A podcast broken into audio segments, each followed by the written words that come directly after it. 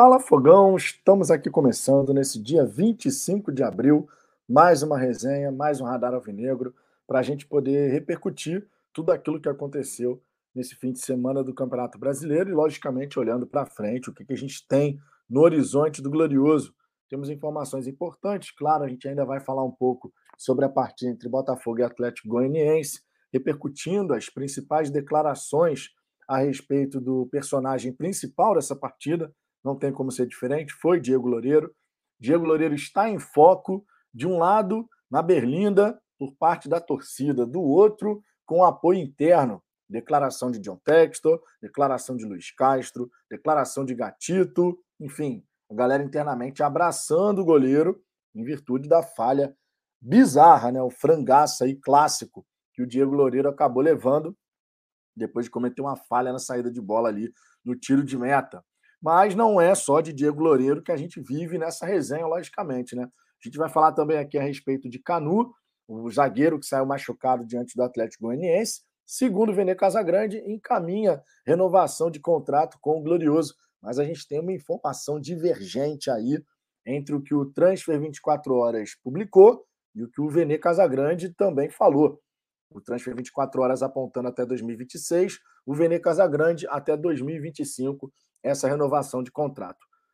Outros destaques aqui que a gente tem nessa resenha: Vitor, Vitor Pereira, né, auxiliar técnico de Luiz Castro, elogiou bastante a equipe do Botafogo e convocou a torcida para comparecer em peso na partida diante do Juventude. Pedido esse que nem era muito necessário, porque afinal de contas o Botafogo divulgou nova parcial de ingressos vendidos e já ultrapassamos a barreira dos 15 mil, ou seja, nessa partida contra o Juventude, teremos novamente um grande público. Bota 40 mil, hashtag bota 40 mil, torcida do Botafogo está chegando junto, onde quer que a partida aconteça. Agora, olhando um pouco mais para frente, também temos o caso do Maracanã. O curioso caso do Maracanã. Tem aquele filme, curioso caso de Benjamin Button. Também temos aqui no, no futebol carioca o curioso caso do Maracanã que acabou de passar por uma reforma do gramado e não vai poder receber Botafogo e Flamengo no clássico da quinta rodada. O motivo?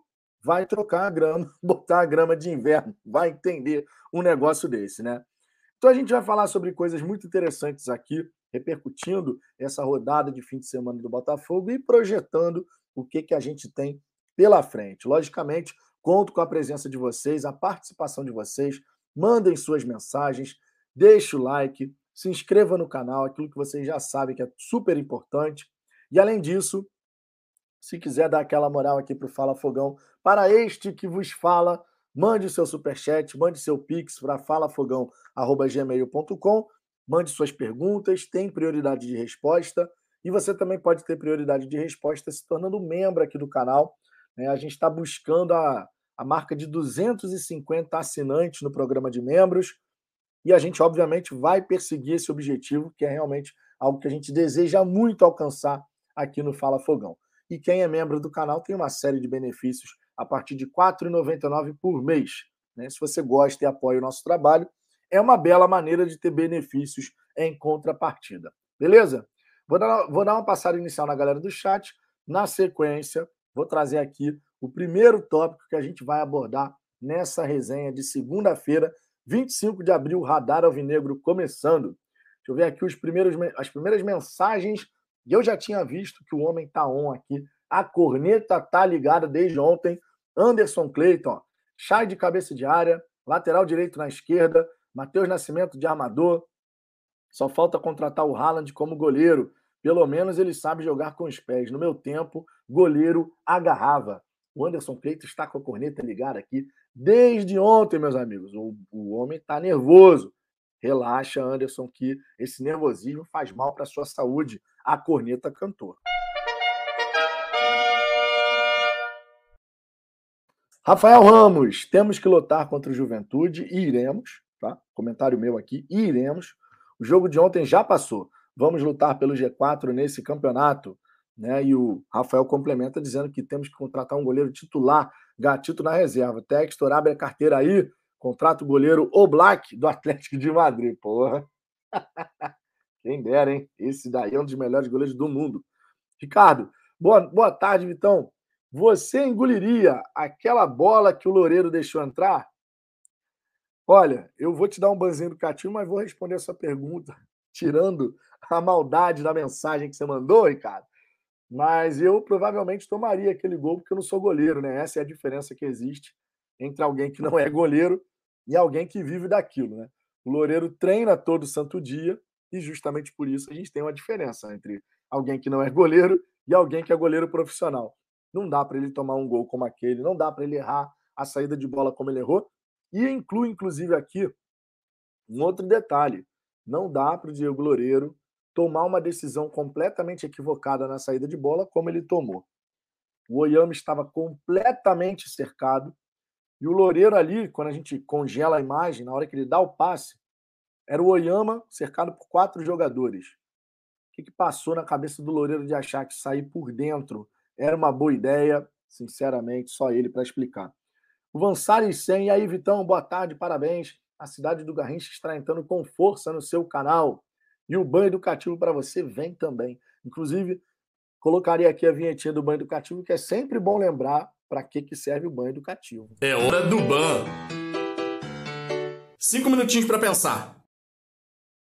Cinco minutinhos para pensar. O Ellison Roberto aqui voltando a ser membro, na verdade renovando a assinatura de membro aqui do canal. Tamo junto, Ellison. Obrigado sempre pela moral. João Carlos, em dois jogos fora, fizemos quatro pontos. É uma ótima média. Não, eu falei isso aqui, meu destaque inicial ontem não foi arbitragem, não foi Loureiro. No pós-jogo aqui ontem, a primeira coisa que eu quis falar, semana do Botafogo foi super positiva. Porque a gente faz três jogos longe do Rio de Janeiro, com seis voos fretados, ou seja, foi para Fortaleza, voltou para o Rio. Foi para Brasília, voltou para o Rio. Foi para Goiânia, volta para o Rio de Janeiro. E a gente traz duas vitórias e um empate. Então foi uma semana positiva por que a gente tem que ficar só focando no lado negativo da falha do goleiro? Claro que isso tem que ser dito, porque a torcida está pé da vida e com razão, mas a semana do Botafogo foi extremamente positiva e né? a gente não pode ignorar esse fato. Em outros tempos, o Botafogo ia jogar fora de casa, amigo. Se voltasse com uma vitória aí, um empate e uma derrota, estava legal. Hoje a gente olha e fala, dava para até conseguir voltar com três vitórias, porque tinha condição para isso. E é só o começo de trabalho do Luiz Castro, diga-se de passagem. É, o Luiz Henrique aqui, grande Luiz Henrique. Boa tarde, Vitor. Sempre presente, né, Luiz? Dando aquela moral, um beijão para você e sua família. Leão, Leão RJ, o DEP do setor visitante lavou a minha alma falando sobre o Diego Loureiro ontem. Gostaria de todos os youtubers fossem enérgicos dessa forma. Precisamos deixar claro para o clube nossa posição. Leão, cada um cobra de um jeito. Tá? Eu vi a cobrança do DEP, a gente cobrou aqui ontem. A gente já vinha falando sobre essa questão de goleiro. Todos os torcedores já vinham falando sobre essa questão de goleiro. O Botafogo estava mais do que ciente da posição da torcida, opinião da torcida em relação a essa questão de goleiro. Mas a decisão interna foi tomada, cara. E agora resta a gente esperar a segunda janela para ver se vão fazer alguma coisa diferente. Então, assim, a questão de como vai ser a cobrança, cada um vai cobrar do seu jeito. Uns de forma mais enérgica, o outro de forma mais ponderada. A cobrança está sendo feita e a diretoria do Botafogo sabe disso. É só abrir as redes sociais que você vê todo mundo falando do assunto Diego Loureiro. Tanto é que eu coloquei o Diego aqui na capa justamente para poder chamar atenção para esse aspecto. O Botafogo consegue um empate né, no apagar das luzes, não merecia perder a partida, diga-se, né? Esse é um ponto que todo mundo concorda. Não merecia perder, e consegue o um empate, apagar das luzes, mas o grande tópico da questão é quem? Goleiro. Porque a forma como o Botafogo tomou o gol é inadmissível. E essa é a grande realidade. É inadmissível. O Botafogo não poderia ter tomado o gol da maneira como tomou. O Cineide Vieira, boa tarde, Vitor. O Castro tem que definir os batedores de pênalti, porque ontem estavam discutindo Chay e PK para ver quem bateria e assim evitar desentendimentos. Concordo, não sei se isso já está definido. O Erisson tem batido muito bem, e na minha opinião, se ele batesse ontem, se tivesse dado sido aquele. É, se aquele pênalti tivesse sido dado, melhor dizendo, na minha opinião, era o Erisson bater. O Erisson tem batido muito bem, são três cobranças muito bem batidas. O cara que está acertando, deixa ele seguir, né? Diego Gomes acabou de divulgar 20 mil ingressos já, meus amigos. é, Tá vendo como é que estão as coisas? A torcida do Botafogo acordou, irmão. a torcida do Botafogo acordou. 20 mil ingressos vendidos já e setor leste superior esgotado. Você vê como é que são as coisas, né? A gente vai seguindo essa pegada, a gente vai continuar vendo o Botafogo crescer, pode ter certeza disso. Ricardo Laje, saudações alvinegras a todos os irmãos botafoguenses. Fala Fogão, Fabiano Bandeira acabou de informar que os ingressos já bateram 20 mil. Tá aqui no Fogão Net, informação então do Fabiano também, tá aqui no Fogão Net já, possivelmente pegando né, esse destaque do Fabiano Bandeira, ou então o Botafogo colocou lá na rede social informando essa situação, é exatamente isso. Ó. Fogão Net está aqui, vai pegar fogo, Twitter do Botafogo. Já são 20 mil ingressos vendidos para Botafogo Juventude. Domingo é dia de fazer uma, mais uma linda festa. Garanta já o seu lugar. botafogo.com.br barra ingresso. Se você não garantiu o seu lugar, melhor correr para garantir, hein? William BFR, boa tarde. Vitor, saudações alvinegras sempre, tamo junto. Sérgio Luiz aqui também dando boa tarde para a galera. Leandro Muniz, não é pela falha de ontem, sim por todas que ele já falhou. Ele é muito fraco, hashtag fora Loureiro. Foi exatamente isso que o Ricardo comentou aqui ontem, né? Se fosse uma coisa isolada, se a gente falasse assim, pô, meu irmão, o Diego Loureiro, primeira vez que ele comete uma falha como essa, todo mundo pode errar. O problema é que o Loureiro não falhou a primeira vez assim, né? Esse é que é o grande da questão. O Loureiro já tinha falhado assim em outras oportunidades. Outras oportunidades. Teve até um perfil no Twitter, Futebol Depressão, que listou oito lances. Oito lances que o Diego Loureiro falhou bizonhamente. Então não é algo assim isolado. Por exemplo, se um Jefferson da vida tivesse cometido uma falha grotesca como aquela, o Jefferson tinha crédito pra cacete, porque o Jefferson pegava muito. Você ia ficar chateado, óbvio, e falar, putz, o Jefferson tomou uma dessa. Mas você não ia gerar uma repercussão tão gigante como o que aconteceu com o Loureiro, porque justamente no caso do Loureiro, não é a primeira vez, infelizmente. Infelizmente. Nenhum torcedor do Botafogo gosta de ficar. Ninguém tem prazer em ficar criticando, criticando, pelo menos eu acredito que não. Ninguém tem prazer em ficar criticando, criticando, criticando o jogador do Botafogo. Mas o Loureiro, amigo, ao longo desse período aí, desde 2018, 19, sei lá, o Loureiro faz por onde para merecer as críticas, né? Faz por onde. Então é complicado. Por isso que ele tá. Irmão, o Loureiro tá em foco, tá na berlinda da torcida, mas internamente, logicamente, tem aquela coisa de, de blindar, de proteger. Eu entendo o posicionamento, óbvio, do John Textor, do Luiz Castro, do Vitor Pereira, do Gatito. Eu entendo o posicionamento da galera ali de, de blindar o Loureiro, de dar uma moral, né? Companheiro de equipe. Mas o torcedor tem todo o direito de criticar, sem a menor sombra de dúvida. Gerada Melo, boa tarde, Vitor. Eu fiquei com muita dó do Diego Loureiro o sofrimento dele já valeu qualquer crítica. Olha, Gerarda, nesse ponto eu concordo plenamente com o Pedro Depp. Crítica esportiva, vamos lá, crítica esportiva, qualquer atleta está sujeito, certo? Profissão do cara, afinal de contas.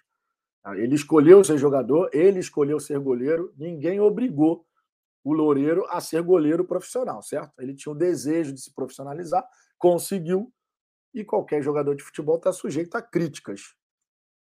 Então, quando a torcida cai em cima do cara criticando, dizendo, meu irmão, não dá, não tem condição, não sei o quê, pô, sinceramente, cara, eu não tenho pena, não. Eu não tenho pena porque o, o Depp falou muito bem sobre isso. O torcedor que vai, que vai lá no estádio, que paga 100 reais para ir no ingresso, meu irmão, eu fico com pena desse cara também, que pega uma estrada do cacete, gasta 100 pratas no ingresso, vai lá, né, deixa a família em casa, não sei o quê e aí, pô, torcendo para uma vitória e viu uma falha bizonha. Cara, desculpa, mas no caso do Loureiro as críticas são muito justas, né? Não dá para dourar a pílula. Não dá. As críticas são justas, não foi a primeira vez. Se tivesse sido um ponto fora da curva, conforme eu disse, totalmente diferente. Mas não é o caso. Ah, é um ser humano, é não sei o quê. Torcedor também é um ser humano, amigo. Torcedor também está na expectativa lá de ver o resultado. Torcedor está na expectativa de ver uma vitória. Torcedor muitas vezes gasta o que não pode para estar tá acompanhando o Botafogo. Então, ser humano por ser humano, eu fico do lado da torcida, né? Aí não tem nem o que discutir. Vicente Carneiro, boa tarde, amigo Vitor. Um abraço, tamo junto, Vicente. Obrigado pela dica, ó. Beijão para você e sua família também, cara. Otávio Vitor, boa tarde, Vitor. Sempre falei que esse cara não é goleiro. A torcida tem a desconfiança do Loureiro que já vem de longa data, né? Carlos Fernandes, Matheus Nascimento tem que começar jogando. Aí sim, coloca o El Toro para correr. Cara, ô Carlos, essa questão de quem é, quem deve começar, quem não deve começar, cara, isso aí vai ser uma discussão constante na torcida. Quando o Chay jogou mal é, no último jogo, não nesse agora, no último, a torcida falando, meu irmão, o Chay não tem condição de ser titular. Aí agora o Chay entra, vai bem, já vi um monte de torcedor falando, pô, o Chay não pode nunca ser reserva. Então essa questão, cara, é muito individual. Você, por exemplo, prefere o Matheus Nascimento ou o El Toro entrando depois. Vai ter torcedor que vai falar: não, o El Toro tem que continuar jogando. Não fez uma boa partida, a bola também não chegou, estava muito isolado e tudo mais. Mas são, são opiniões pessoais e, obviamente, a gente tem que respeitar cada uma delas. Márcio Santos, boa tarde. Precisamos de dois goleiros para brigar pela titularidade. Até porque a gente não sabe a condição do gatito, né? A condição do gatito é um verdadeiro mistério. Ricardo Carvalho, Vitão, tá se alimentando melhor na Europa, daqui a pouco tá igual volta. Negativo, rapaz. Negativo, tô andando igual não sei o quê. É porque de vez em quando, né, cara? De vez em quando o rostinho fica inchado. Faz parte, faz parte. Mas, ô, Ricardo, vai tomar uma banzinha educativa só pela ousadia. Só pela ousadia do comentário. Tomou um banzinho educativo aqui. É... é o... Mano Android, onde vamos poder ver o Brasileirão Sub-23? Cara, acredito que se for transmitido, seja na Sport TV, né? Normalmente é assim. Fábio Soares, Loureiro, uma assistência e um frango. Não deixa de ser uma assistência, né? Só pena que foi para o adversário. Mário José, na área, Vitão, fomos roubados e o que o Botafogo vai fazer? Cara, vamos lá. O que, que o Botafogo vai fazer? Eu acho que o Botafogo vai fazer nada, cara. O Castro preferiu não falar de arbitragem, por exemplo, na coletiva e eu sinceramente concordo com ele, não é ele que tem que falar, é o Botafogo, enquanto instituição, tem que se posicionar. Vamos ver se o Botafogo vai tomar uma atitude, porque esse árbitro em especial, o Luiz Flávio, pelo amor de Deus, meu querido, se tem um árbitro que quando cai na escala assim, vai apitar o jogo do Botafogo, esse daí, esse daí, eu só não coloco a vinhetinha do Cláudio aqui, homenageando o árbitro, porque a gente está no meio da tarde, pode ter crianças aqui assistindo, se não, amigo. Se não, amigo, aí eu colocava a vinhetinha do Cláudio aqui. Alonso Leandro, exemplo do que está sendo esse novo Botafogo foi segundo final. Junção de garra, técnica e sorte. É verdade, é verdade. O Botafogo buscou, né? O Botafogo tentou até o final, foi premiado, muito justo. Júnior Oliveira, estou todos os dias prestigiando o canal do Vitor. Pense em um canal aconchegante. Vou fazer educativo aqui também, Júnior. Seja sempre bem-vindo ao canal Aconchegante. Jorge Alberto, boa tarde, Vitor. Estou com o mesmo pensamento que você. A semana foi muito positiva, apesar da falha grotesca do nosso goleiro. Vamos evoluir, tenho certeza. David Alencar, ou Davi Alencar, fala Fogão. O time se impôs ontem, faltou criatividade no primeiro tempo e o segundo foi correr atrás do prejuízo. Pois é, pois é. O Carlos Souza, boa tarde. Acabei de me inscrever no seu canal de Crateus, Ceará. Nunca tinha ouvido falar dessa cidade, tá vendo? O Fala Fogão também nos proporciona conhecer cidades que a gente nem sabia que existia no Brasil. Um grande salve aí para a galera de Crateus e para você em especial, Carlos. Obrigado pela inscrição no canal. Deixa eu ver aqui outras mensagens. Acelerar um pouquinho. Temos aqui o superchat do Vicente, ó. Amigos, o like é muito importante para o canal. Boa lembrança, sempre boa lembrança, tá? Boa lembrança. Deixe o like aí, porque isso ajuda pra caramba. Tá? Cada vez que vocês deixam like, mais torcedores ficam conhecendo aqui o Fala Fogão. E aí, dessa maneira, a gente tem a possibilidade de alcançar mais torcedores. Tá? Vicente, muito obrigado pela moral, obrigado pelo superchat. Minha Nossa Senhora! Minha Nossa Senhora! O impossível aconteceu, meu Deus do céu! Tamo junto, tamo junto. Deixem o like aí, que isso realmente ajuda demais aqui o canal. O. Cadê o. Tava vendo a mensagem aqui, ó. Fogão 95, cadê o homem aí, ó? A mensagem pulou aqui, o homem. Fogão 95, cadê ele? Rapaz, perdi a mensagem do Fogão 95 aqui. Pá, pá, pá, pá, pá. Manda de novo aí, manda de novo aí. O Thiago Fayad, boa tarde, Vitão. Qual o salário do Loureiro? Não tenho dó, precisa ir para time B. Não será demitido, terá seu salário pago em dia. Tenho dó do torcedor do Botafogo que arca com ingresso e transporte. Cara, essa questão salarial Sinceramente, nem é jogo a gente entrar. Ah, porque o cara ganha muito, ganha pouco. O jogador de futebol, de modo geral, ele ganha muito perto do, de uma realidade do, do trabalhador brasileiro, lógico. É, mas essa questão de, ah, porque ele ganha X, então não sei o quê, não. Acho que nem é jogo a gente entrar nesse mérito, tá? Nem é jogo, sinceramente. É... Ele ganha o salário que ele tem que ganhar, o Botafogo concordou em pagar e o salário em dia é uma obrigação do Botafogo, ponto. Independente se falhou, se jogou bem, se está jogando mal, salário acordado é salário que tem que ser pago. O Botafogo concordou com o salário, independente de qual seja ele, e isso não tem que entrar nesse X da questão, não, sinceramente, cara. Sinceramente, deixa essa questão separada. Parte de salário do jogador é uma coisa, parte de desempenho dele em campo é outra. É, José Vitorino, cara, peço por gentileza, não fica flodando o chat, não, tá ficando copiando e colando aí, tá? Evita de ficar copiando, que senão vai tomar um banzinho educativo aqui. O banho educativo serve para educar também na hora de flodar o chat. Flodou o chat, está prejudicando os demais participantes aqui da resenha. Marcos Alvinegro, precisamos de dois goleiros, pois Loureiro é frangueiro e Gatito reserva de luxo. É, o Gatito a gente não sabe a situação dele, cara. Tá um verdadeiro mistério essa história aí de, de, de Gatito Fernandes. O Marco, boa tarde. Só acho que deram mole em não trazer um goleiro, pois o próprio Gatito é uma incógnita e os reservas fracos. Nisso o scout deu mole, infelizmente. Não foi só questão de scout, não, tá, Marco? Goleiro mapeado certamente tinha. E disso eu não tenho nem dúvida. Goleiro mapeado certamente tinha. Mas a, a, a comissão técnica, mais a diretoria de futebol, mais o scout, todo mundo ali, porque já está bem claro que ninguém toma decisão sozinho no Botafogo agora, isso já, inclusive já foi até falado pelo próprio Red Scout e tal, quando ele explicou o processo de contratações foi um grupo de pessoas que decidiu, foi um grupo de pessoas que decidiu que dava para segurar pelo menos até a segunda janela. Agora é a gente conseguir lidar com essa situação.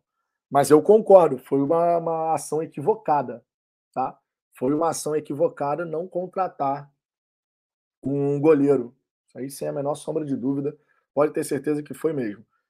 Deu uma passada inicial na galera do chat. Tá? Muito obrigado pela presença de vocês aqui. Tá? Muito obrigado de verdade. Deixe seu like, isso é muito importante, conforme eu já falei aqui. Isso traz novos torcedores aqui para conhecer o Fala Fogão. Se inscreva se você não for inscrito, dá, aquela, dá aquele confere. Tem muita gente que acompanha o canal já há um tempão aqui nas resenhas e acaba não, não, não se inscrevendo. E quando você se inscreve, também é muito importante deixar o like, se inscrever, é gratuito. Agora, se você quiser dar aquela moral para o canal, você gosta do nosso trabalho, quer que a sua mensagem tenha prioridade e apareça para todo mundo, você pode mandar o seu superchat, conforme o Vicente fez. Você pode mandar seu pix para falafogão.gmail.com. Se fizer isso, mande o um comentário direto na mensagem do pix. Vou abrir o, o aplicativo do banco aqui, inclusive, para não deixar nenhum pix passar. Ou você, então, pode ser membro do Fala Fogão, tá? Estamos buscando os 250 assinantes no programa de membros. E quem é membro do canal, as mensagens são lidas várias e várias vezes aqui ao longo da resenha, porque tem prioridade no chat, tá? Então são formas que vocês têm de ter benefícios e ao mesmo tempo fortalecer o trabalho do Fala Fogão. Inclusive, por falar em superchat, ó, o Fábio Leite aqui não consegui assistir ao jogo como foi a atuação do Piazon. Não foi, né? Não foi, né? Vamos falar a verdade. O Piazon esteve em campo só porque na relação o nome dele estava lá. Que na prática mesmo, cara, na prática mesmo, foi um negócio foi complicado. Piazon, cara, ele não tem dinâmica, ele não consegue, pelo menos nesse começo, entrar na, na, na engrenagem da equipe e fazer alguma diferença. Ou seja, tá deixando a desejar. E as críticas da torcida que começa a falar Piaçono, Fiascon, Piazoff, enfim, tem um monte de nome já que a torcida do Botafogo está usando para se referir ao jogador. Ele que chegou com uma expectativa baixa já, né? vocês sabem disso, quando foi anunciado o nome do Piazon, a maior parte da torcida ficou, pô, é, Piazon nunca foi bem em lugar nenhum e tal. A gente aqui no canal defende a posição de dar tempo ao tempo, mas ele tem, cara, quando você chega num clube onde a torcida já fica com o pé atrás com você, o que, que a gente espera? Que o jogador, quando tiver a oportunidade de entrar, meu irmão, vai comer grama. Vai lutar até o último instante, até a última gota de suor. E, infelizmente, a, a postura do Piazon dentro de campo até aqui é de um jogador desinteressado. Tá jogando ali uma pelada casados e solteiros, fim de pelada já. A dinâmica do Piazon ela é tão baixa que a sensação que nos dá é essa. Tá jogando ali por jogar e é um fim de pelada, amigo, porque uma pelada quando tá começando tem um ritmo mais intenso. Então o Piazon, cara, ele vai ter que trabalhar muito para ganhar moral com a torcida do Botafogo, mas muita coisa. Se um jogador que chega, por exemplo, o Sauer, o Sauer jogou bem contra o Ceilândia, não foi bem ontem. Mas o fato dele ter ido bem contra o Ceilândia já faz a torcida alimentar uma expectativa e uma esperança em relação ao jogador. Ele fala, pô, o Sauer vai ser útil. Logo no primeiro jogo da temporada do Sauer, a galera botafoguense já falou, esse aí vai ser útil. O Piazon fez o gol contra o Ceilândia, a galera até falou, ah, a movimentação foi legal. E só ficou nisso. Por quê? Porque o Piazon ele vai ter que provar duas, três vezes mais para poder ganhar a confiança da torcida botafoguense. Essa é a grande realidade. Então, Fábio, tu não viu o jogo, mas a gente tampouco viu o Piazon em campo, né?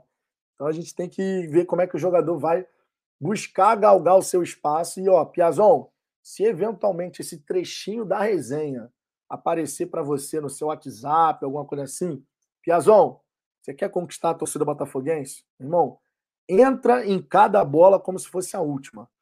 Busca se dedicar 200, 300%, porque se não for assim, você vai sempre ter a desconfiança do torcedor ali ao seu lado. E isso não é bom para nenhum atleta, né?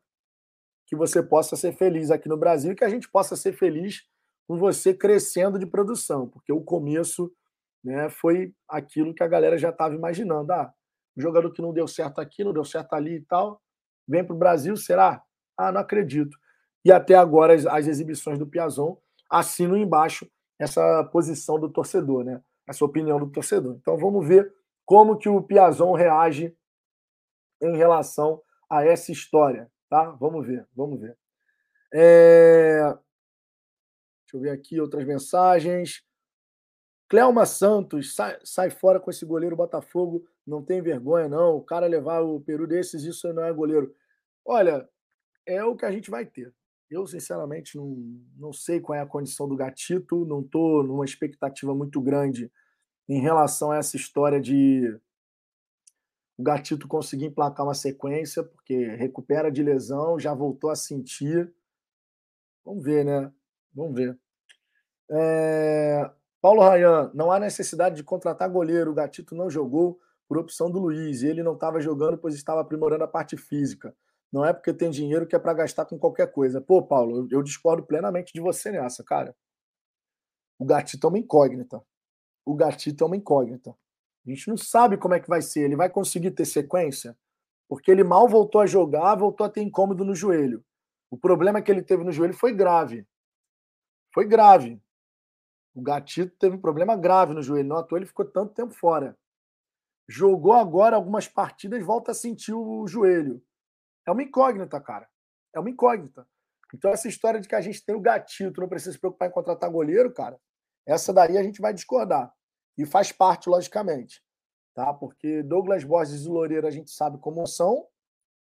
E o gatito, que se tivesse bem fisicamente seria titular absoluto, é uma verdadeira incógnita nesse momento. A gente não sabe. Não sabe qual é do jogador. Não sabe. Ele voltou a jogar algumas partidas, teve que ficar fora porque sentiu. E aí, como é que vai ficar para o restante da temporada? Então, essa história de não contratar goleiro, cara, essa daí não vai ter jeito. Botafogo, se quiser chegar nas fases finais dos campeonatos, brigando, sabe, sem ficar naquela, ai meu Deus, goleiro vai, esse goleiro vai jogar eu li um, twi um tweet do Matheus Medeiros, lá no Twitter, que ele falou uma verdade. 2007 tá aí, cara, para a gente lembrar do que, que foi não ter goleiro. Em 2007, o time do Botafogo jogava muito, cara. Aquele time do Botafogo jogava demais. Só que a gente não tinha goleiro. Todo botafoguense concorda que se naquele ano de 2007 a gente tivesse um bom goleiro, pelo menos, toda, todo, todo botafoguense concorda. 2007, se a gente tivesse um bom goleiro, a gente tinha batido o campeão da Copa do Brasil, pelo menos. Porque aquele. E se bobear, campeão brasileiro. Tudo bem que depois teve a lança do Dodô, não sei o quê, doping e tal, que prejudicou tudo. Mas a, a verdade, cara, é que o, o Botafogo não tinha confiança embaixo das traves. Qualquer bola que fosse no gol era um Deus na cura. Tanto é que a gente foi eliminado na Copa do Brasil para o Figueirense da forma como foi. Então, cara, não ter um goleiro confiável e não poder contar com um goleiro que seria confiável, porque a gente não sabe a condição física dele, é um verdadeiro problema. É um verdadeiro problema, na minha opinião. E o Botafogo tem que rever isso, porque se ficar até o fim da temporada nessa nessa insegurança, pô, será que dá para contar? Será que dá para confiar? Ai, lá vem a bola na área de novo. Ai, meu Deus, vai chutar. Se ficar assim, amigo, aí a gente pode ver a temporada ir pelo ralo por conta de um lance isolado, conforme inclusive foi a partida de ontem. Tu imagina um lance como esse de ontem, numa semifinal, numa final de Copa do Brasil? Bom, tu pode jogar um, todo um trabalho por água abaixo porque você não tem confiança no goleiro. Complicado, cara. Muito complicado. Então, sinceramente, eu vejo que o Botafogo precisa de fato se movimentar para poder ver goleiro aí, porque a gente não pode colocar de repente uma, uma situação de conquista ou de um resultado extremamente expressivo na temporada, porque a gente não tem a confiança no gol. A gente já passou por isso em 2007.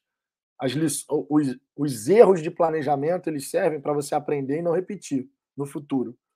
E a nossa história mostra, em 2007, o time jogando por música, Jogava demais aquele time, mas não tinha um goleiro confiável. E a gente sofreu o preço na Copa do Brasil. Porque se o Botafogo em 2007 vai para a final da Copa do Brasil contra o Fluminense, o nosso time era melhor que o Fluminense. A chance da gente chegar e ganhar aquele título da Copa do Brasil era gigantesco. No fim das contas, ficou, caiu no colo do Fluminense, porque quem passou na nossa semifinal foi o Figueirense. Rafael Correia, alguém confia um copo de vidro na mão do, do Diego? Você vê como é que, como é que são as coisas, né? A gente brinca e tal, mas torcida tá sem confiança nenhuma no Loureiro, cara. E porque justamente não foi só ontem. Se tivesse sido uma coisa assim fora da curva, mas não foi, não foi. O de Snoop Gamer, Diego para ir para o time B, além de tomar um frango daquele, já em dois jogos está jogando adiantado, está querendo tomar gol do meio campo. Essa questão de jogar adiantado, cara, pode ser orientação. Acredito que seja orientação do treinador, tá? A, a, equipe sobe as suas linhas e o Diego não fica afundado lá no gol. Então, isso eu acredito que é uma orientação do, do treinador. Porque o Diego não fazia isso antes. Tá? O Diego não fazia isso antes. Anderson Clayton, o computador do Red Scout da NASA não avaliou os goleiros do Botafogo, esqueceram de contratar. Isso não procede. A avaliação foi feita não só pelo scout, tá? Não só pelo scout. Beleza? Não foi só pelo scout. A comissão técnica avaliou, a diretoria de futebol avaliou, o scout, os caras conversaram entre si e decidiram apostar acreditando que dava para levar dessa maneira. Pode ter sido uma avaliação equivocada? Na nossa visão, obviamente foi. Estou falando na nossa visão torcida. Foi. Botafogo, todo o torcedor falava: a gente tem que contratar um goleiro. A gente tem que contratar um goleiro. Mas eles avaliaram dessa maneira, então vida que segue, né? Vamos em frente. Seguinte, minha gente, eu vou dar uma passada aqui na, no primeiro destaque que a gente tem para falar.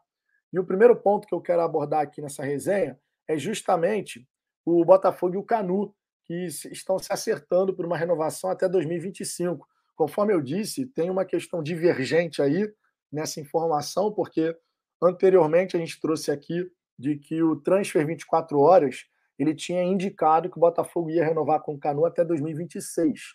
Agora Segundo o Vene Casagrande, tá, do SBT, a renovação deve ser até o fim de 2025.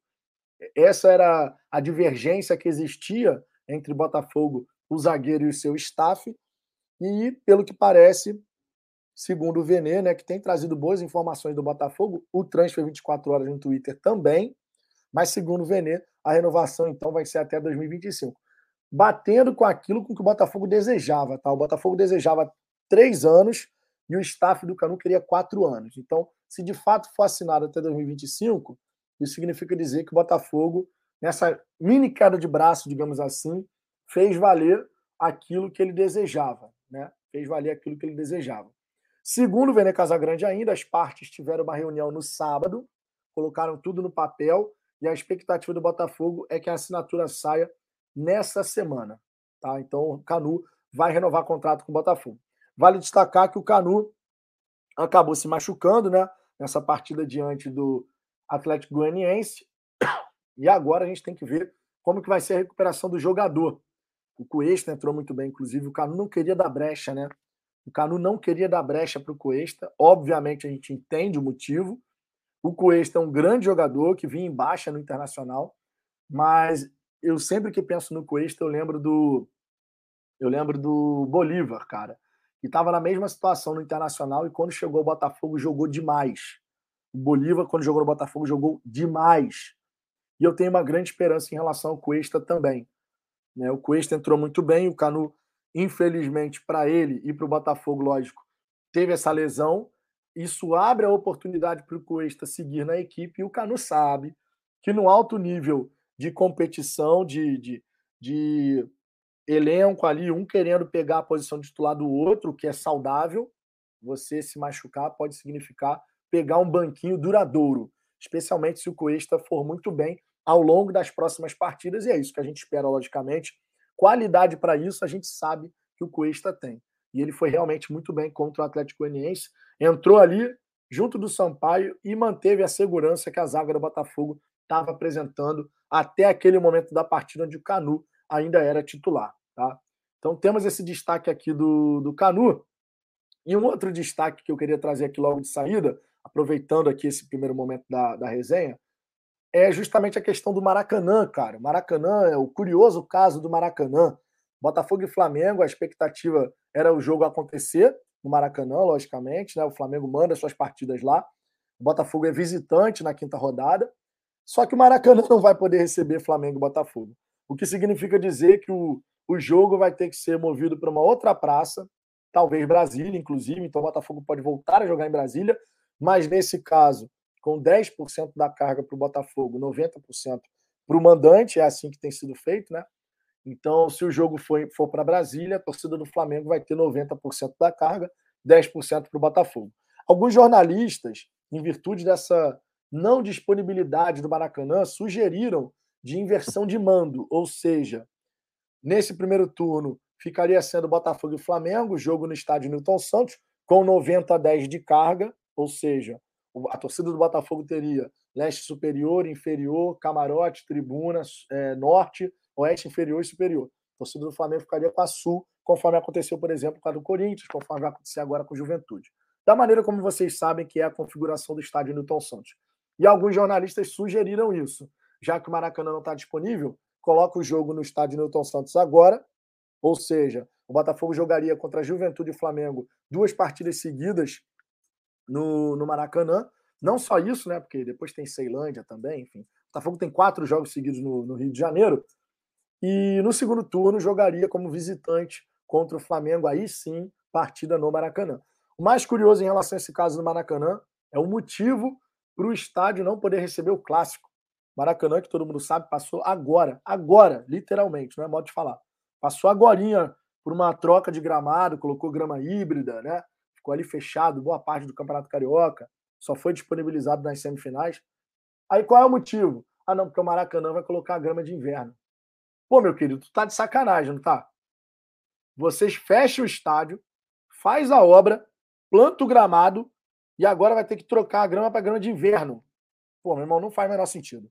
Enfim, coisas do futebol carioca e vamos ver onde é que vai ser a partida entre Flamengo e Botafogo, né? Mando de campo do Flamengo. Será que a CBF vai optar pela inversão de mando? Será que isso vai acontecer? Sinceramente, não sei. Vamos ter que aguardar, porque não tem nada fechado ainda. Foi falado em Brasília, os jornalistas deram essa sugestão de inversão de mando. Só lembrando que, se houver inversão de mando, se nesse primeiro turno for Botafogo e Flamengo, em vez de Flamengo e Botafogo, o Botafogo vai jogar, jogaria, né, no caso, contra o Juventude em casa como mandante, contra o Flamengo como mandante e contra o Fortaleza como mandante. Então seriam três jogos seguidos, se houver a inversão de mando, três jogos seguidos do Botafogo no Campeonato Brasileiro como mandante. Obviamente, né? A gente tem uma grande possibilidade agora com essa sequência de jogos aí no Rio, né? Quer dizer, no Rio. O Flamengo, Botafogo, provavelmente, se não tiver inversão de mando, não será no Rio de Janeiro, né? mas a gente teria essa possibilidade das semanas só com jogos no Rio de Janeiro. Vamos ver como é que vai ficar o clássico. Mas o Botafogo, nessa sequência do Campeonato Brasileiro agora, até aproveitando aqui, a gente vai ter Juventude, Flamengo, Fortaleza, América Mineiro, Curitiba, Goiás. Repetindo: Juventude, Flamengo, Fortaleza, América Mineiro, Curitiba, Goiás. É uma sequência com todo respeito, com todo respeito aos adversários, é uma sequência contra equipes menos badaladas do Campeonato Brasileiro. Tirando, obviamente, o clássico contra o Flamengo. O Flamengo é um dos favoritos ao título do campeonato. Nessa sequência é a hora do Botafogo realmente chegar, meu irmão, evoluir, o time encaixar de vez para a gente conseguir somar o máximo de pontos possíveis. Porque saindo dessa sequência, aí a gente vai pegar uma sequência um pouco mais é, com adversários mais pesados. Vai pegar o Palmeiras, vai pegar o São Paulo, vai pegar o Internacional, vai pegar o Fluminense, o Red Bull Bragantino. Então o Botafogo agora tem uma sequência que dentro do campeonato pode ser considerada mais leve com todo respeito aos adversários, porque futebol se decide dentro de campo, logicamente. Mas depois dessa sequência, aí vem os jogos mais pesados. Deixa eu trazer aqui o Pix do Lucas, mandou um Pix aqui, 50 centavos, obrigado pela moral, Lucas. Não, não é a questão do valor, gente, é a questão do coração mesmo, é a contribuição aqui com o canal. No jogo passado, o Loureiro por pouco não levou gol de falta bizarro. O Loureiro não é um goleiro confiável. A torcida não consegue depositar confiança no jogador. Infelizmente, é isso, é a realidade e a gente tem que ser realista aqui. Se você perguntar, fizer uma enquete, você confia no Diego Loureiro? Você fica tranquilo quando você vê o nome do Loureiro na escalação? Bom, não vai ser 100%, porque não vai ter unanimidade, com certeza. Mas que vai ser 89, 90, 95% nessa faixa aí, é dessa forma, cara. Tá? Eu não vou fazer a enquete aqui em respeito ao profissional, porque seria vexatório. Na minha opinião, o resultado seria vexatório para ele. E as críticas já, já, estão sendo feitas e tudo mais, merecidamente, inclusive. Tá? Mas, cara, a torcida não fica tranquila. A torcida, sinceramente, não fica tranquila com a figura do Loureiro ali no gol. É um jogador que, para ganhar confiança, amigo, vai ter que agarrar muito em sequência. E, e se acontecer de falhar, esse é o problema. Se o Loureiro vier a evoluir, mas acontecer de falhar, amigo, a torcida sempre vai lembrar. Porque quando você tem uma sequência de falhas, ele pode passar seis meses sem falhar, tá agarrando pra cacete. Quando falhar, o torcedor vai falar, putz, aí ó, aí o Loureiro voltando. É assim que o futebol é, mano. É assim que o futebol é. Esse é que é o grande X da questão. Então, temos esse destaque do Canu, conforme eu disse anteriormente, agora do Maracanã. Dois destaques feitos aqui nessa resenha. Vamos voltar, logicamente, para a galera do chat para a gente continuar resenhando. Mais uma vez, eu peço por gentileza, deixe o seu like, isso realmente é importante, tá? Quando você deixa o like, que é de graça, você traz mais botafoguenses aqui para o canal, porque o YouTube entende que o conteúdo é relevante, ele traz mais botafoguenses, notifica mais botafoguenses, então você nos ajuda a crescer. E por falar em crescer, logicamente, se inscreva no Fala Fogão. Muito importante, a gente está mirando agora os 19 mil inscritos e ainda nesse primeiro semestre os 20 mil. Tá? Então, conto com a participação de vocês e com a inscrição de vocês para a gente alcançar os nossos objetivos. Falando em objetivo, né, sempre importante lembrar, mande seu superchat, mande seu pix, o Lucas já mandou aqui, o Vicente já mandou superchat, é, tivemos um outro superchat aqui, mas eu sou ruim de gravar nome, acho que era Rafael, né, ou, ou Fábio, me perdoe se eu não estiver lembrando, porque eu sou ruim de gravar nome para caramba. Tá? Então mande seu superchat, mande seu pix, ou então seja membro do Fala Fogão. R$ 4,99 por mês, uma série de benefícios e você fortalece o nosso trabalho. Vou dar uma nova passada aqui na galera do chat, ver o que, que vocês estão comentando novamente. O Mauro José, com ingresso a 100 reais, Oeste não dá para ir em tantos jogos. O clube tem que ajudar a ser ajudado. É, o clube está botando, cara, a gente tem que falar a realidade. O Botafogo está botando uma série de faixas de preço, tá? sinceramente, não acho que justifique a Oeste Superior ter um preço tão descolado da Leste Superior, porque a visão que você tem da Oeste a visão que você tem da Leste, basicamente falando, ela é a mesma, só está do lado oposto do estádio. Na Oeste Inferior, eu até entendo, porque você está ali perto do. Opa, peraí, quase caiu aqui as coisas tudo. Você está ali, deixa eu ajeitar aqui, uma falha técnica aqui no meio da. A câmera resolveu se jogar para trás. É, mas na Oeste Inferior até entendo, porque você tem ali o banco de reservas, é onde os jogadores descem e entram no gramado, né? Descem para os vestiários ali.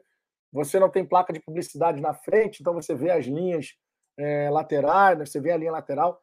Tem alguns elementos ali que até podem justificar. Agora, a superior, Se você compara com a leste superior, meu irmão, não, aí não tem, não tem essa justificativa, sinceramente. Daria para colocar um preço mais próximo, mesmo que não fosse igual, daria para colocar um preço mais próximo ali da leste superior, na minha opinião, na minha humilde opinião, logicamente, tá? A leste superior, por exemplo, está 40 e a oeste superior, deixa eu ver se já está disponível para venda, ainda não. A oeste, a oeste superior ele abre só depois, né? Então, por hora a gente tem aberto para venda tribuna, oeste inferior, leste superior, que foi esgotada, na verdade. Né? A leste superior, a leste superior estava. O Botafogo informou que estava esgotada. Cadê? Deixa eu trazer aqui a informação novamente. O Botafogo colocou agora, o leste superior esgotado. Então nem era para. Não sei nem porque no site do Voucher Seguro ainda tem, né? No, no site do Voucher Seguro ainda tem exclusivo sócio leste superior. Tem norte já aberta, tribuna, oeste inferior, né? Conforme eu disse. Cara, leste inferior no site ainda tem. O Botafogo colocou que a leste superior está esgotada, mas no site ainda tem. Enfim, oeste superior, vamos ver qual vai ser o preço do ingresso. Mas os, os preços dos ingressos para essa partida contra o Juventude estão muito acessíveis, tá? Olha só, tribuna, Aí é uma outra, um outro nível de ingresso, logicamente, né? Tribuna, 320 reais, conforme eu disse, é um outro nível de ingresso, tá? Mas, ó, Oeste Inferior, 100 reais. Eu, eu não acho que tenha uma justificativa plausível para você ter um descolamento tão grande, porque a Leste, a Leste Inferior devia estar 60. A Leste Inferior devia estar 60. Eu não vi o preço dos ingressos, confesso a vocês. Mas normalmente é 60. A Leste Superior está 40. A oeste inferior 100 realmente fica uma coisa meio fora da curva ali. Mas tem preço de todas as faixas, isso não dá para negar, tá? O, a diretoria está colocando o preço em todas as faixas. Você tem 20 reais, 40 reais, você tem 100 reais, 320. Então você tem todas as faixas ali sendo contempladas. Busque ir no, no na, na, naquele setor que for mais, obviamente, adequado ao bolso, né? Tem faixa de preço para todo mundo. Vinícius Camargo, teremos uma sequência.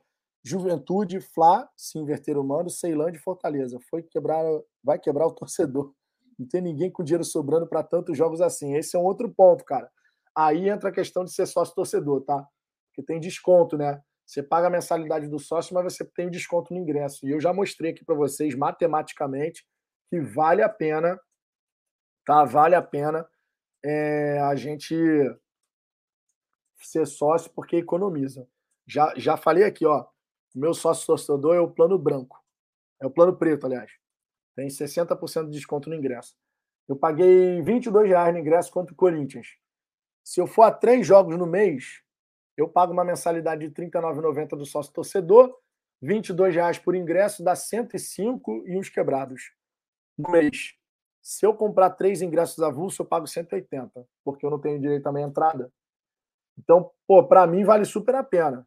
Tá? Para mim vale super a pena. Deixa eu ver aqui outras mensagens. Leandro Andrade, leste superior no site está esgotado para ambos, sócios e não sócios. Pô, cara, eu carreguei aqui agora, carreguei aqui agora, e para mim aparece.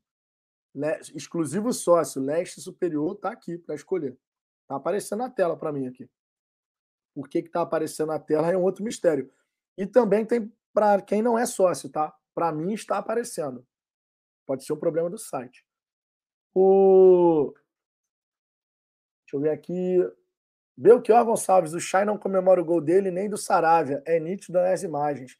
Se achando estrelinha já. Cara, eu nem vou ficar alimentando uma polêmica vazia dessa aí, não. Ah, não comemorou o gol. Não é legal. Também não acho que não é legal, mas não vou ficar alimentando polêmica, não, sinceramente. Isso não vai ajudar em nada o Botafogo. Júnior Rodrigues, a Oeste não pega sol, eles usam isso como justificativa. Pô, cara, mas aí a justificativa é muito fraca, né? não pega sol. Vou cobrar 40 reais a mais no ingresso porque não pega sol. Enfim, eu acho uma justificativa fraquíssima. Tenho certeza que vocês concordam também, se a justificativa for essa, né? O Vinícius Camargo, Vitor, por que a torcida está comprando os ingressos do jogo se desta vez não será contra o Corinthians? Não entendi. É, tu lembra dessa, né, Vinícius? Meu irmão, ah, não, porque o Corinthians é sempre uma grande atração. Pô, cara, achar que a torcida do Botafogo compra ingresso por causa do time adversário é brincadeira, né? Ricardo Borges, o Botafogo foi mais operado pela arbitragem do que o erro do goleiro. O VAR é muito suspeito. Cara, eu discordo nesse ponto. Eu discordo nesse ponto. Sim, teve um erro, porra, bizarro no impedimento, mas o erro do Loureiro, cara, ele muda a dinâmica do jogo. Foi muito cedo. Foi com cinco minutos, seis minutos do segundo tempo. Ele muda a dinâmica do segundo tempo, aquele gol ali, aquela falha. Não dá para negar, né? Muda totalmente a dinâmica da partida. E, e, é sempre interessante a gente observar também uma questão. A gente às vezes fica nessa, pô, ah, o Loureiro falhou.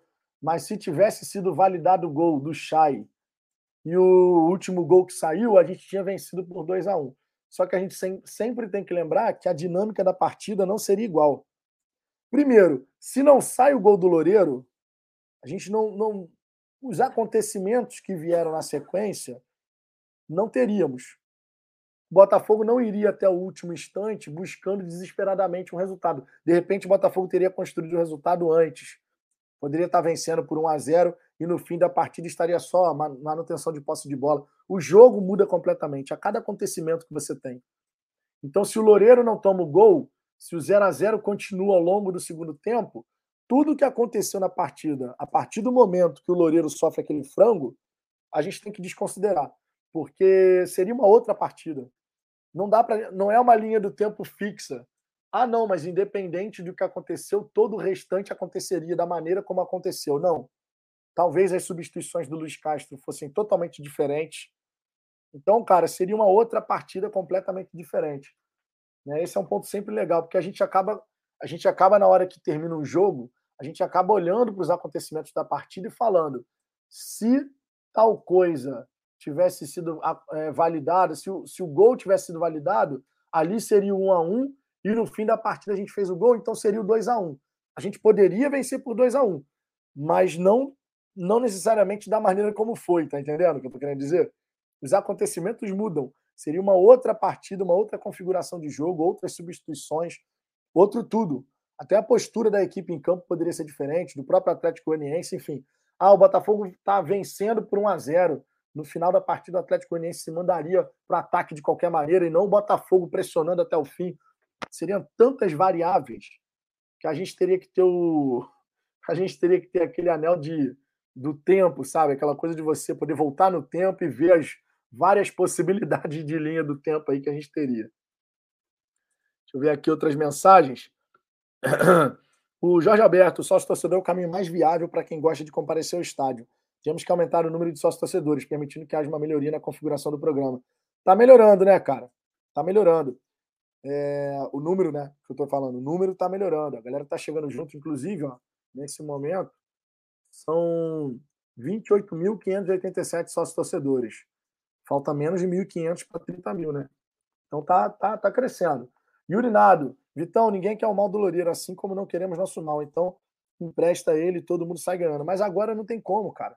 Agora o Botafogo não tem como fazer a reposição. Esse é que é o grande X da questão.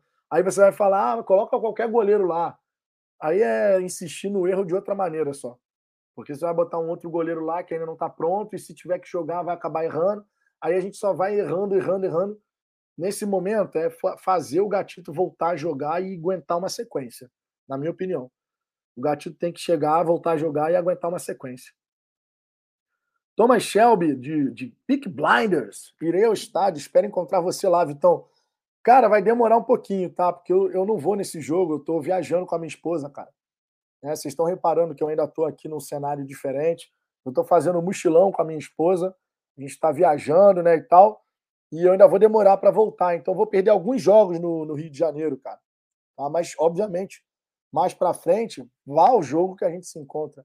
Tem, tem lá a galera do Fala Fogão, a gente fez um encontro maravilhoso no jogo contra o Corinthians, cara. A galera se reuniu ali na Rua da Leste, todo mundo já vai se conhecendo. Pô, foi super legal a experiência. Mauro José, no site eu escolho e ao clicar em comprar está esgotado. Então o voucher seguro é lento até na hora de tirar, né?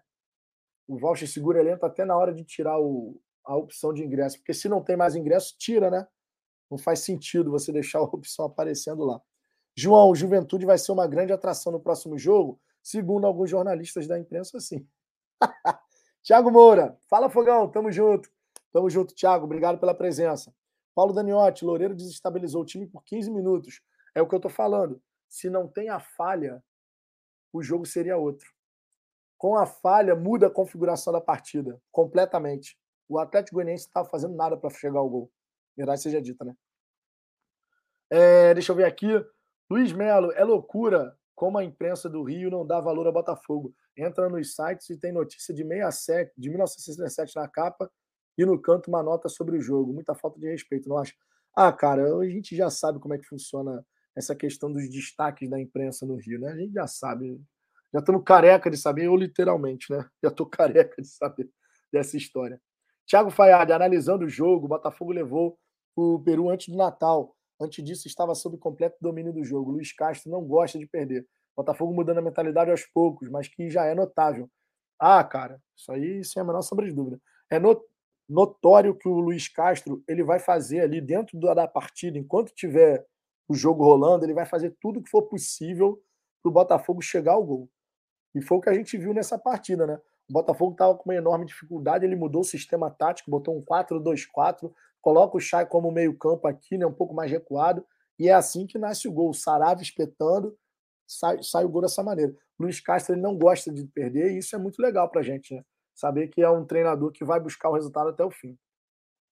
Bruno Sampaio, imprensa carioca vermelha, é, bandido ladrões. Ah, cara, eu, eu, eu nem vou entrar nesse mérito.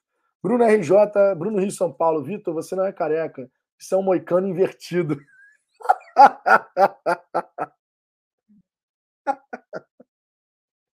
essa, essa, essa, essa foi boa.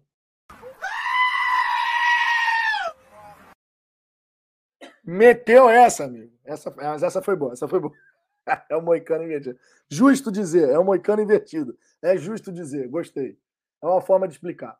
Breno Verli, fala Vitão, vai no jogo contra o Juventude? Não, cara. Eu ainda vou demorar a voltar. Estou fazendo um mochilão com a minha esposa, então vou perder alguns jogos, tá? Vou perder alguns jogos no Rio de Janeiro, mas a gente vai acompanhando, trazendo todas as informações com vocês, logicamente. E assim que eu retornar, obviamente, estarei no estádio Newton Santos, né? É... João Vitor, boa tarde, Vitão. Volta antes dos 300 inscritos para o churrasco. Cara, estamos, estamos tentando sair do lugar nessa questão dos assinantes aí do programa de membros. A coisa está meio estagnada. A gente está tentando fazer esse, esse número aumentar, mas aí não depende só de mim, né? Depende da galera querer ser assinante aqui do canal, ser membro aqui do canal. Se a galera chegar junto, amigo, o churrasco sai. Senão a gente vai ficar na expectativa de quando será o churrasco. Vamos ver, vamos ver. O Diego Valente, volta quando, Vitão? Cara, ainda falta Falta, é no dia 21, 21 22 de 21, 22 de, de maio. Então ainda falta um período aí. Deixa eu fazer o mochilão com a minha esposa aqui, que a gente está se divertindo. A gente não, viajava há três anos já, amigos. Então agora a gente está curtindo aqui. Vida de casado, sem filho ainda, porque depois, amigo, quando vier, quando vier o filho, aí a coisa muda completamente. Até as viagens são diferentes. Então vamos aproveitando aqui, mas a gente vai voltar, a gente vai voltar. O Joel, Joelson Inácio, Vitão, não adianta, o Botafogo com dinheiro e um goleiro como Loureiro é a mesma coisa ter uma mansão cheia de goteira no teto. É, é uma boa analogia aí, né? É uma boa analogia aí que você está fazendo. Vamos, vamos torcer para o Botafogo resolver essa questão, cara. Se a gente for sincero, até aproveitando a deixa aqui da mensagem, até aproveitando essa deixa, vamos botar aqui no, no na tela nosso próximo tópico, que é justamente o Diego Loureiro. Né? Vamos aproveitar para falar aqui do Diego Loureiro. O Diego Loureiro ele recebeu apoio interno e inúmeras críticas externas. Né? Críticas externas que vieram da, da torcida, que veio, veio da imprensa, enquanto internamente né, a galera no Botafogo, John Textor, Luiz Castro, o Gatito, o Vinícius Assunção, toda essa galera que tem esse contato com o atleta no dia a dia, ou mesmo que não seja no dia a dia, mas tem esse contato próximo, todo mundo ali dando apoio, dando moral, né? Querendo incentivar o cara, blindar o cara e tal, não sei o quê. O que, na minha opinião, é extremamente natural. Estranho seria o Luiz Castro chegar numa coletiva e descer a lenha no goleiro. Ou o John Texton no Twitter descer a lenha no goleiro. Ou um companheiro de equipe. Né? É, isso não acontece no futebol. Até porque se o Luiz Castro faz uma parada dessa, ele perde o controle do grupo na mesma hora, vocês sabem como é que funciona. Então é extremamente natural o Luiz Castro ele querer proteger o seu goleiro. Extremamente natural, tá? Inclusive, sobre essa questão do Diego Loureiro, o Luiz Castro ele havia comentado né, que quando questionaram assim para o Luiz Castro, falando do gatito, inclusive, o Loureiro, o Luiz Castro ficou pô, boladaço, meu irmão. Ficou boladaço, tá? Porque ele não. Ele falou, cara, mas por que você está falando do gatito? O gatito não estava jogando. Eu não vou falar de gatito aqui. Eu tenho que falar do, do Loureiro. E o, a mensagem do Luiz Castro que ele passou foi que ele conversou, né? ele, ele revelou que conversou com o Diego Loureiro, tirou o peso da falha né, no empate do Botafogo e falou que deu moral para ele, né? Que é uma família aquilo ali, que a gente ganha e perde junto e tal. Aquele discurso que é natural de um treinador chegar e falar na, numa coletiva de imprensa.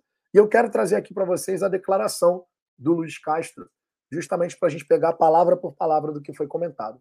Abre aspas. Apoiei o jogador. Disse a ele que normalmente, quando o atacante perde um gol, as pessoas perdoam. Quando um meia é um passe, as pessoas perdoam. Quando o jogador de defesa comete um erro, as, as pessoas perdoam se não houver gol. Quando um goleiro comete um erro, infelizmente, é um homem só naquele momento do erro. Mas na nossa equipe nunca é um homem só. Nossa equipe é uma família e, como família, apoia nossos elementos nos bons e, fundamentalmente, nos maus momentos. Portanto, um abraço grande ao Diego. Quando ganhamos, ganhamos todos e quando perdemos, perdemos todos no verdadeiro sentido da palavra a família suporta os erros. Palavras aqui do Luiz Castro em relação a essa falha do Diego Loureiro. Mas, conforme eu disse, o Luiz Castro não foi o único a se pronunciar a respeito da falha do jogador. O John Textor também resolveu comentar, respaldando o jogador, e o John Textor, na sua rede social, lá no Twitter, escreveu o seguinte: é assim que aparece o progresso. Estou orgulhoso de ver essa equipe trabalhar tão bem em conjunto, tão rapidamente. Também orgulhoso do nosso goleiro Diego. Ele tem sido forte para nós, tem fogo no coração e será ótimo para nós de novo. Grande luta, rapazes. Né, o John Textor aqui aproveitando para poder elogiar a equipe e, ao mesmo tempo, o Diego Loureiro. Entre os jogadores, quem resolveu se pronunciar publicamente foi o Gatito, justamente o goleiro que a gente acredita é, deve ser o titular do Botafogo, logicamente. E o Gatito, na sua rede social, dando moral ao Diego Loureiro, escreveu a seguinte mensagem: Você foi um dos responsáveis pelo título do ano passado e tem o apoio de todos no grupo. Tá? A mensagem do Gatito aqui destinada ao atleta. E ele complementa, né? Tem, tem muito ainda a nos ajudar e contamos contigo. Fique firme, irmão. Né? Então, temos aqui personagens internos no Botafogo dando esse respaldo ao goleiro. Só que em contrapartida, logicamente, nós temos a ira da torcida. Né? Ira essa que não é pautada apenas e única e exclusivamente nesse jogo. Nesse jogo. A ira da torcida em relação à falha do Loureiro não é por conta de um lance isolado, embora seja um lance é, que acontece agora, né? Assim, ah, se tivesse só sido esse, seria ruim. A torcida ia ficar pé da vida. Mas é, a, se ele tivesse agarrando muito bem, a torcida ia falar, pô, mas, mas foi um ponto fora da curva, né? O Diego não costuma fazer isso. É o que eu falei aqui mais cedo. Se fosse o Jefferson da vida, o, tudo que o Jefferson trouxe e deu ao Botafogo, tudo, tudo que o Jefferson jogou pelo Botafogo. Se o Jefferson cometesse uma falha como o Diego cometeu ontem, a torcida ia falar: caraca, mané, o Jefferson falhou, ele não é de falhar.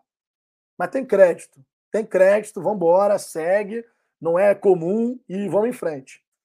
No caso do Loureiro, para a opinião da torcida, pesa muito o histórico. E o histórico do Loureiro, infelizmente, em termos de falhas, ele é vasto. Não é uma coisa assim isolada. E isso, obviamente, pesa na hora da torcida é, criticar o jogador, de falar, meu irmão, não dá para contar com o Loureiro. O não dá para contar com o Loureiro não é exclusivamente por conta desse lance isolado. O não dá para contar com o Loureiro é por conta de tudo que a gente já viu ele errar. Na Sul-Americana contra o Bahia, contra o Operário na Série B, contra o CSA, que é um lance muito parecido, inclusive, só que naquela ocasião com a bola rolando. Contra o Aldax no Campeonato Carioca, falha dupla em jogada pelo alto, tentando sair no escanteio. Então já são vários e vários os exemplos de falhas do Loureiro. E aí, quando ele erra de novo, da maneira como errou, vem todo o peso. Vem todo o peso de todas essas falhas passadas. E entra aquilo que eu falei. Ah, o Loureiro ele pode encaixar uma sequência, cara, de seis meses assim, meu irmão. Seis meses agarrando pra cacete. Se tiver uma falha grotesca, na mesma hora a torcida vai ativar o gatilho. Vai ativar aquele gatilho de, ai meu Deus, o Loureiro voltando aí, ó. Porque torcedor, uma vez que o goleiro não passa confiança, para tu ganhar confiança no goleiro é uma desgraça. Para perder é assim, ó, um pulo, um estalar de dedos. Mas para ganhar confiança é muito complicado. Opa, peraí, que a câmera resolveu se jogar para trás de novo.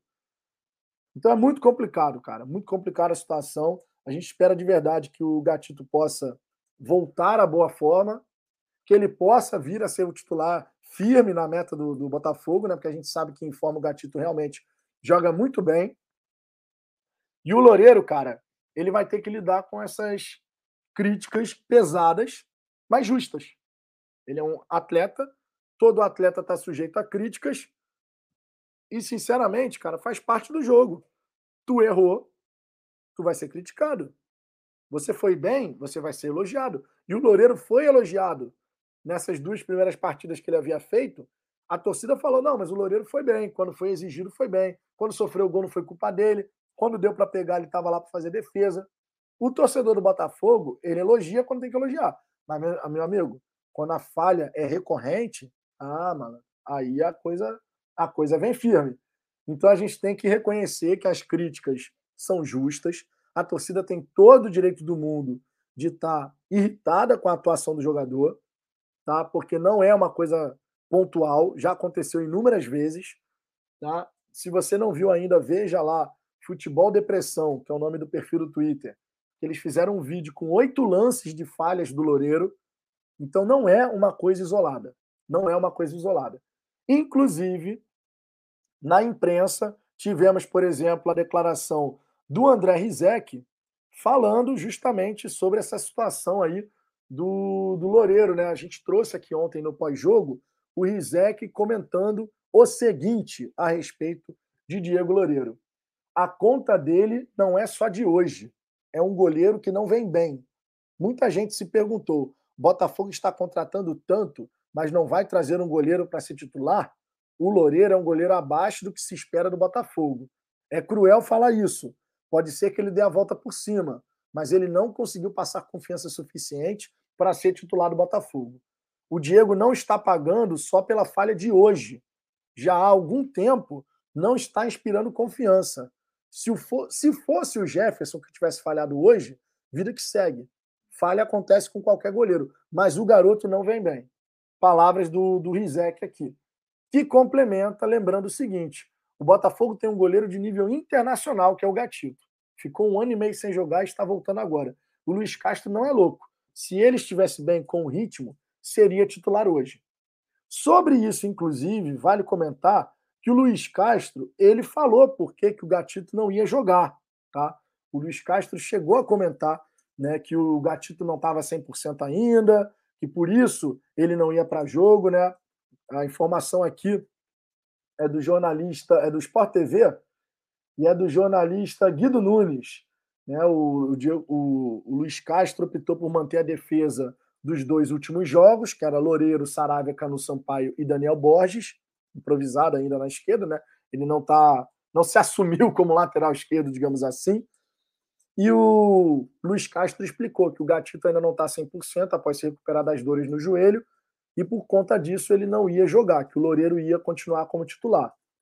Só que aí, minha gente, entra o que a gente falou ontem. Se o Gatito não estava 100%, para que levar para Goiânia se depois o Botafogo ia retornar ao Rio de Janeiro? Porque a gente ia ter uma sequência de jogos no Rio não fazia sentido o Gatito viajar com a equipe se ele não estava 100%. Você levava o Douglas Borges e o Igor Gabriel. Porque a não presença do Gatito no banco, ela ia tirar um certo peso de qualquer erro cometido pelo Loureiro. Porque a torcida ia falar, pô, cara, estamos numa situação complicada. O Gatito aí, ó, mais uma vez fora de combate, só temos Douglas Borges, Loureiro e Igor Gabriel. Mas a presença do Gatito aumenta a pressão. A presença do Gatito no banco fala: por que, que o Gatito não jogou? Por mais que o Luiz Castro fale, ah, não está 100%, mas gera o questionamento e poderia ter sido evitado esse lado da história também. Tá? Então, temos aqui algumas declarações a respeito dessa situação do Diego Loureiro. Claro, vida que segue, não dá para a gente ficar execrando eternamente. Tem mais jogos aí para acontecer. Vamos ver se o Gatito volta. É a primeira, digamos assim, é a primeira crise, é a primeira crise interna, ou melhor, crise externa que o Luiz Castro vai ter que lidar. A questão do goleiro. Quem vai ser o goleiro titular do Luiz Castro? Essa é a primeira crise externa. E a gente vai aguardar para ver como é que vai ser a postura do treinador a respeito desse tema. Será que ele vai manter o Diego Loureiro? Será que o Diego Loureiro tem psicológico para jogar no estádio Newton Santos lotado contra o Juventude, sabendo que se cometer um erro, toda aquela galera vai cair em cima dele? É a primeira crise interna aí que a gente vai ver como que o crise externa, melhor dizendo, não é crise interna não, porque não tem crise interna nenhuma no Botafogo mas de, de fora para dentro, essa insatisfação da torcida em relação ao atleta, para a gente ver como que o Luiz Castro vai lidar com isso e como o próprio jogador vai reagir também, né? Conforme eu disse, se ele for para jogo contra o Juventude, se o Luiz Castro falar, não, tu vai jogar, confia em você, todo mundo confia em você, tu vai jogar. O Loureiro, ele vai estar, tá, desculpa, mas não vai passar, ó, vai passar nem pensamento. Se ele errar um milímetro, ele sabe que a galera pode cair em cima dele. Ele sabe disso. E isso não é qualquer jogador que consegue lidar com essa pressão. Não é qualquer jogador que consegue lidar com essa pressão. Vocês sabem muito bem disso, né? É, enfim, temos aqui esse, esse destaque, tá? Temos aqui esse destaque. Muito, muita coisa para a gente ver aí como é que vai se desenrolar essa história, mas é um destaque extremamente importante, porque afinal de contas, né? o Loureiro foi um personagem importantíssimo, de forma negativa, infelizmente, nessa partida de ontem. Vamos ver como é que o Luiz Castro vai contornar essa situação, tá? Vou passar novamente na galera do chat. Muito obrigado aqui pela presença de vocês novamente. Sempre importante agradecer a quem nos dá moral, a quem nos dá essa audiência aqui no Fala Fogão, né? Se você não está inscrito ainda no canal, se inscreva por gentileza. Isso é realmente importante, por isso que a gente pede aqui para a galera se inscrever. Deixe o seu like, é de graça. Né? Você consegue, através do seu like, trazer mais botafoguenses para conhecer o Fala Fogão. E além disso, se você quiser dar aquela moral para o canal, se você quiser ter prioridade de resposta, quiser ter benefícios aqui no canal, você pode mandar seu superchat, sua mensagem vai aparecer em destaque na tela para todo mundo ver. Você pode mandar o Pix, Pix está aberto aqui. Se mandar alguma mensagem Pix, já comente no próprio Pix, que eu já leio aqui. E você pode se tornar membro do Fala Fogão, tá? Então são três as alternativas. Quem é membro do Fala Fogão tem uma série de benefícios. Por exemplo, vou dar uma passada na galera do chat e vou, obviamente, né, dar aquela moral para os membros do canal. Em primeiro lugar, depois vou ler outros comentários. Ordem de prioridade, vocês sabem que existe isso aqui no Fala Fogão, afinal de contas, a galera paga uma mensalidade, R$ 4,99 por mês aí, em sua imensa maioria, para poder ter esses benefícios. Matheus Moura, sobe o canto. Diego, Diego Cara, Diego Frangueiro, se isso gritarem no estádio, aí acaba com o moral do jogador. E, sinceramente, eu não acho legal durante uma partida fazer isso, porque aí você vai estar jogando contra o, o Botafogo, né? Eu, sinceramente, cara, se, pô, se a torcida do Botafogo, ah, antes de começar o jogo contra o Juventude, digamos que o Diego Loureiro vai ser o titular, a torcida começar a gritar isso, meu irmão, aí é para realmente criticar muito a torcida. Desculpa, mas antes de uma partida começar, de repente surgir um grito desse, não tem condição. Na hora ali, meu irmão, tu apoia o cara como se ele fosse o melhor goleiro do mundo. Se acontecer uma falha no fim da partida, tu vai. Agora, antes do jogo, durante o jogo, é desestabilizar ainda mais um goleiro que já está desestabilizado. Aí eu sou totalmente contra. É... Valmir Santos, fui goleiro, falta concentração em tempo integral, Loureiro. Tem que estar ligado em 220 volts os 90 minutos, não existe bola fácil todas são difíceis até estarem defendidas.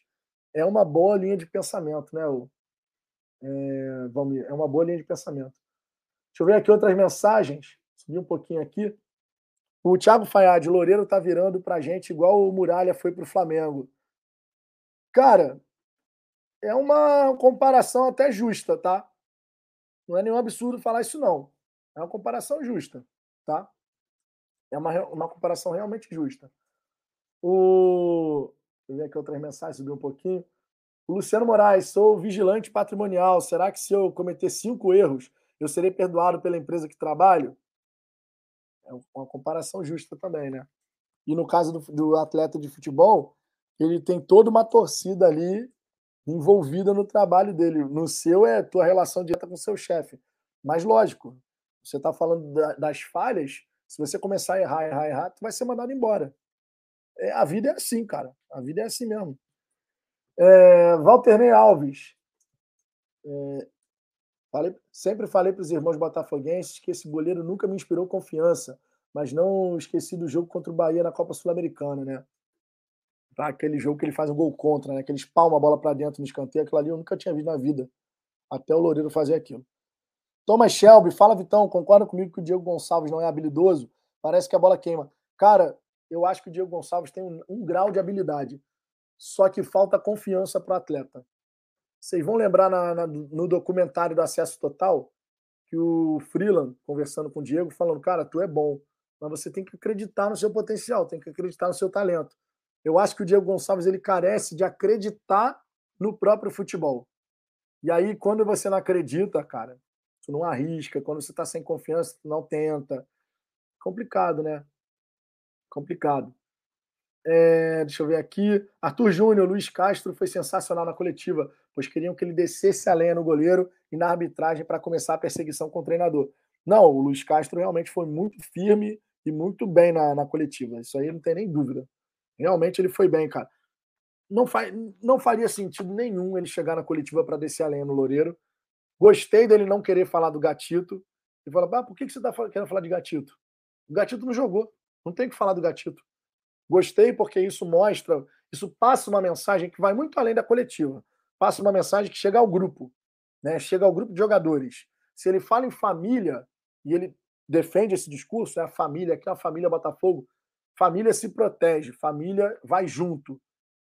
A, a, a palavra que ele, as palavras que ele escolhe na coletiva acabam sendo muito importantes. Muito importante. Justamente para poder construir essa relação. Né? Essa relação.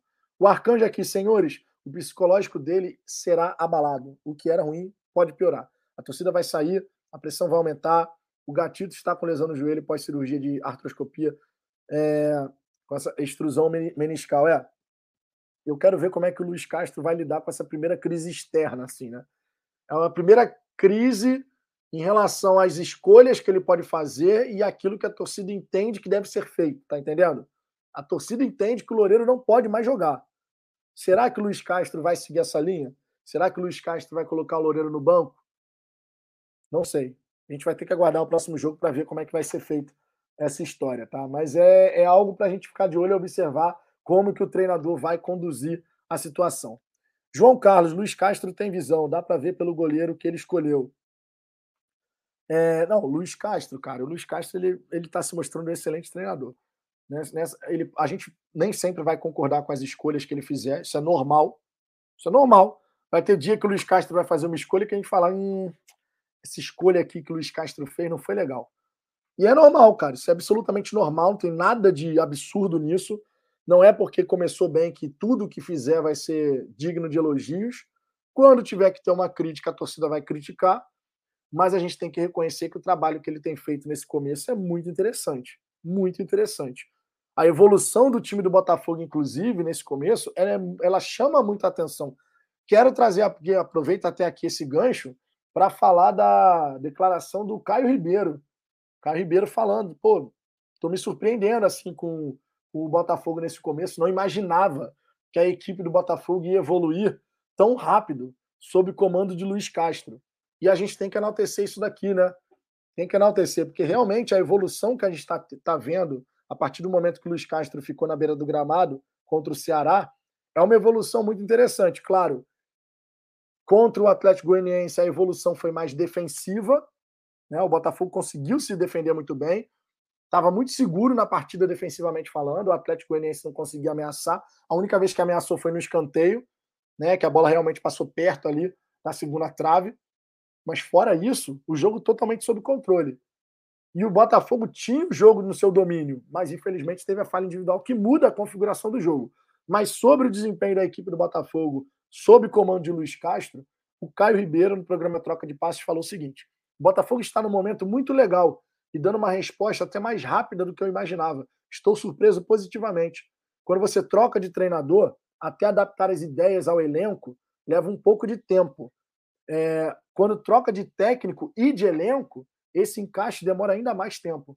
É um time muito modificado, venceu bem Ceará, Ceilândia, e hoje o Botafogo jogou bola para vencer a partida né, contra o Atlético Goianiense. Ele falando a respeito, obviamente, de ontem. O programa foi ontem. A respeito do, do, do movimento de mercado do Botafogo, o Caio Ribeiro comentou o seguinte: o Botafogo atacou o mercado de uma maneira inteligente. Primeiro, inchou o elenco. Trouxe jogadores nota 6 para ter mais opções. Jogadores jovens, com experiência internacional, com poder de revenda e margem para crescimento. Depois chegaram os diferentes, como Cuesta, e não vai parar por aí. Agora vão buscar a exceção, como já cogitaram o Michael. Né? O Botafogo, no último dia de janela, chegou a oferecer 30 milhões de reais aí pelo Michael. E o Caio é, é, finaliza aqui dizendo: vão trazer jogadores para fazer a diferença e elevar a qualidade do time, obviamente se referindo à segunda janela. Né? Então, realmente, o, a evolução do time do Botafogo sob comando do Luiz Castro ela é muito positiva. Se a gente parar para pensar nesses primeiros jogos do Luiz Castro na frente do Botafogo, a gente viu um time com posse de bola, a gente viu um time fazendo pressão pós-perda, recompondo rápido na defesa, né, quando perde a bola e não consegue fazer a pressão pós-perda, mas faz uma recomposição acelerada. A gente viu os zagueiros saindo com passes verticais quando possível, para poder acelerar o jogo em direção à meta do adversário. A gente viu muita coisa interessante nesse começo de, de trabalho do Luiz Castro. E nesse último jogo, a gente viu uma evolução defensiva. O time do Botafogo, de fato, cresceu defensivamente e estava muito bem posicionado dentro do campo de jogo. O trabalho em três jogos com o Luiz Castro na beira do gramado é notório a evolução, é, é notória a evolução do, do Botafogo. É notório que o trabalho está sendo bem feito e que os jogadores estão se empenhando para internalizar as instruções do treinador. A forma de jogar, a sistemática que vai usar para poder tentar ganhar as partidas. E isso é muito importante para a gente, sem a menor sombra de dúvida. É um trabalho que promete dar frutos. Não tenho dúvida de que vai dar frutos, tá? De verdade. Não tenho a menor dúvida de que vai dar frutos, porque não é um trabalho só para essa temporada, é uma construção de equipe. E esse é apenas o começo. Esse é apenas o começo. Tá? Tem muita coisa para rolar ainda. Temos aqui o Zen Oliveira. Estranha a reação do Chay em ambos os gols. Estrela. Ah, cara, eu não vou ficar alimentando essa polêmica, não. Não é legal não comemorar, não é legal, também não gosto, mas acho que se a gente ficar alimentando isso, é alimentar uma polêmica vazia. O Chay já colocou uma mensagem no Twitter dele, inclusive eu faço questão de trazer aqui, já que a gente está trazendo esse, essa questão do Chay não ter comemorado, não sei o quê, mas ele escreveu uma mensagem no seu, no seu Twitter que foi a seguinte, ó, vamos trazer aqui. 11 horas atrás. Respeito máximo a esse grupo. Parabéns, família. Lutamos juntos até o final. Todos são importantes no processo. Futebol não se faz com um atleta e sim com o conjunto. Tá? E sim com o conjunto. Então foi a publicação do Chay no Twitter dele. Claro, dá para perceber que ele faz uma referência entre nas entrelinhas, você percebe uma referência ao Loureiro, mas também pode ter sido para abafar qualquer situação dessa, de, ah, o Chay não comemorou e tal, não sei o quê porque ele fala respeito máximo a esse grupo, sinalizando né, a questão de um, respeitando o outro, que inclusive é um mantra que o Luiz Castro usa com os jogadores, né? Respeito, respeito, respeito, respeito comigo, com a torcida, com a sua profissão, com os companheiros, com a diretoria, enfim, o respeito permeando a tal da família Botafogo, conforme o Luiz Castro e os próprios jogadores se referem ao grupo. Muito obrigado pelo superchat, Zen Oliveira. Muito obrigado. Deixa eu botar a nossa gloriosa vinhetinha, Minha Nossa Senhora. Superchat de 10 reais para cima. Tem vinheta especial. Lógico. Minha Nossa Senhora! O impossível aconteceu, meu Deus do céu! Almanac Botafoguense presente aqui na área. Vitor! Volta logo! Tamo junto, Almanac. Valdir Alves, Loureiro não tem mais condições emocionais para jogar no Botafogo. Infelizmente, a comissão técnica e o texto estão apanhando ele, mas acho que ele não vai jogar nem ficar no Botafogo. É, vamos ver como é que vai se desenrolar essa história. Essa parte emocional pega mesmo, tá? Essa parte emocional pega, pega de verdade, tá? O Edgar Godoy aqui dizendo para o Zen Oliveira que percebeu a mesma coisa, né? Que elenco em criação e Chay começando aquele problema. Cara, não vejo essa. Tanto é que eu trouxe aqui a mensagem dele no Twitter, justamente para abafar qualquer possibilidade. O jogador tem todo o direito de ficar insatisfeito, ele só tem que respeitar os, os companheiros e a comissão técnica, tá? Ele ficar insatisfeito, ele não gostar de ter ficado no banco de reservas, estranho seria, eu vou falar de verdade, Estranho seria o jogador ir para o banco de reservas e não ficar nem um pouco incomodado. Eu acho que seria muito pior. Não é o caso. O Chay ficou incomodado, ele pode ter demonstrado isso ao não comemorar.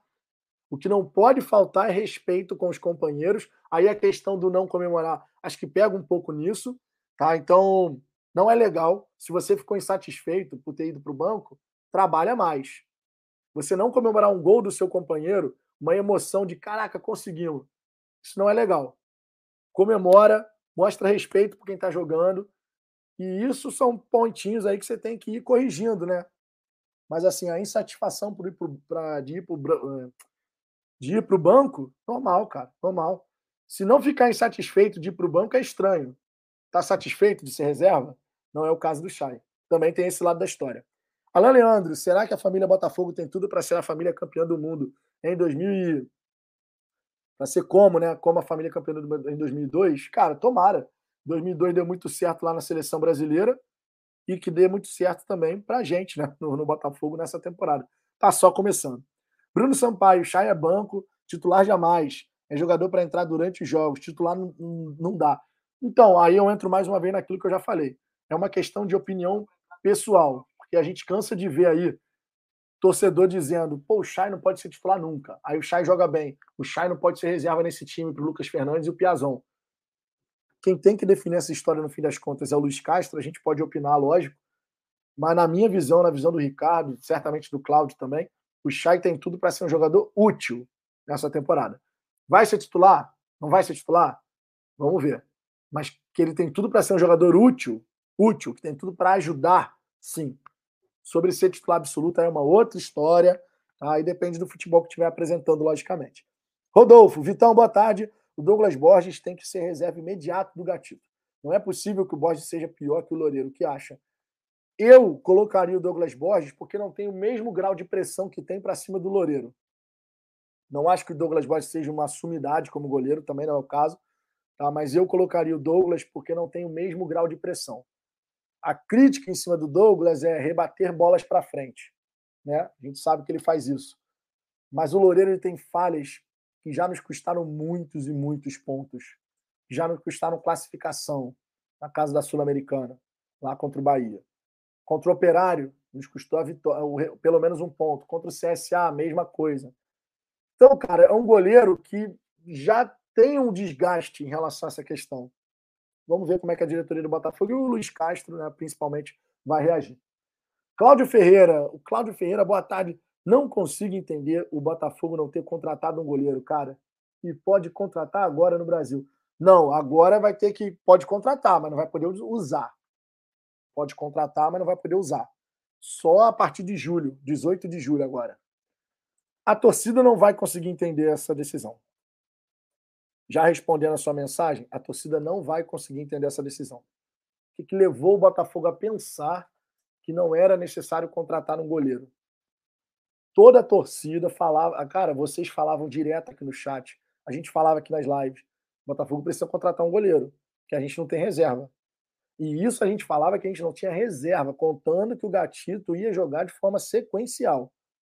Se o Gatito não jogar de forma sequencial porque está sentindo a lesão, dá para a gente falar que a gente não tem um goleiro confiável, conforme o próprio Ricardo falou aqui ontem. Porque o Gatito passa a ser uma incógnita total. Vai jogar? Não vai jogar? Vai ter condição? Não vai ter condição? Tá bem? Não tá? Não dá para confiar. Se ficar nesse ritmo, nessa questão de vai não vai, não vai dar para confiar.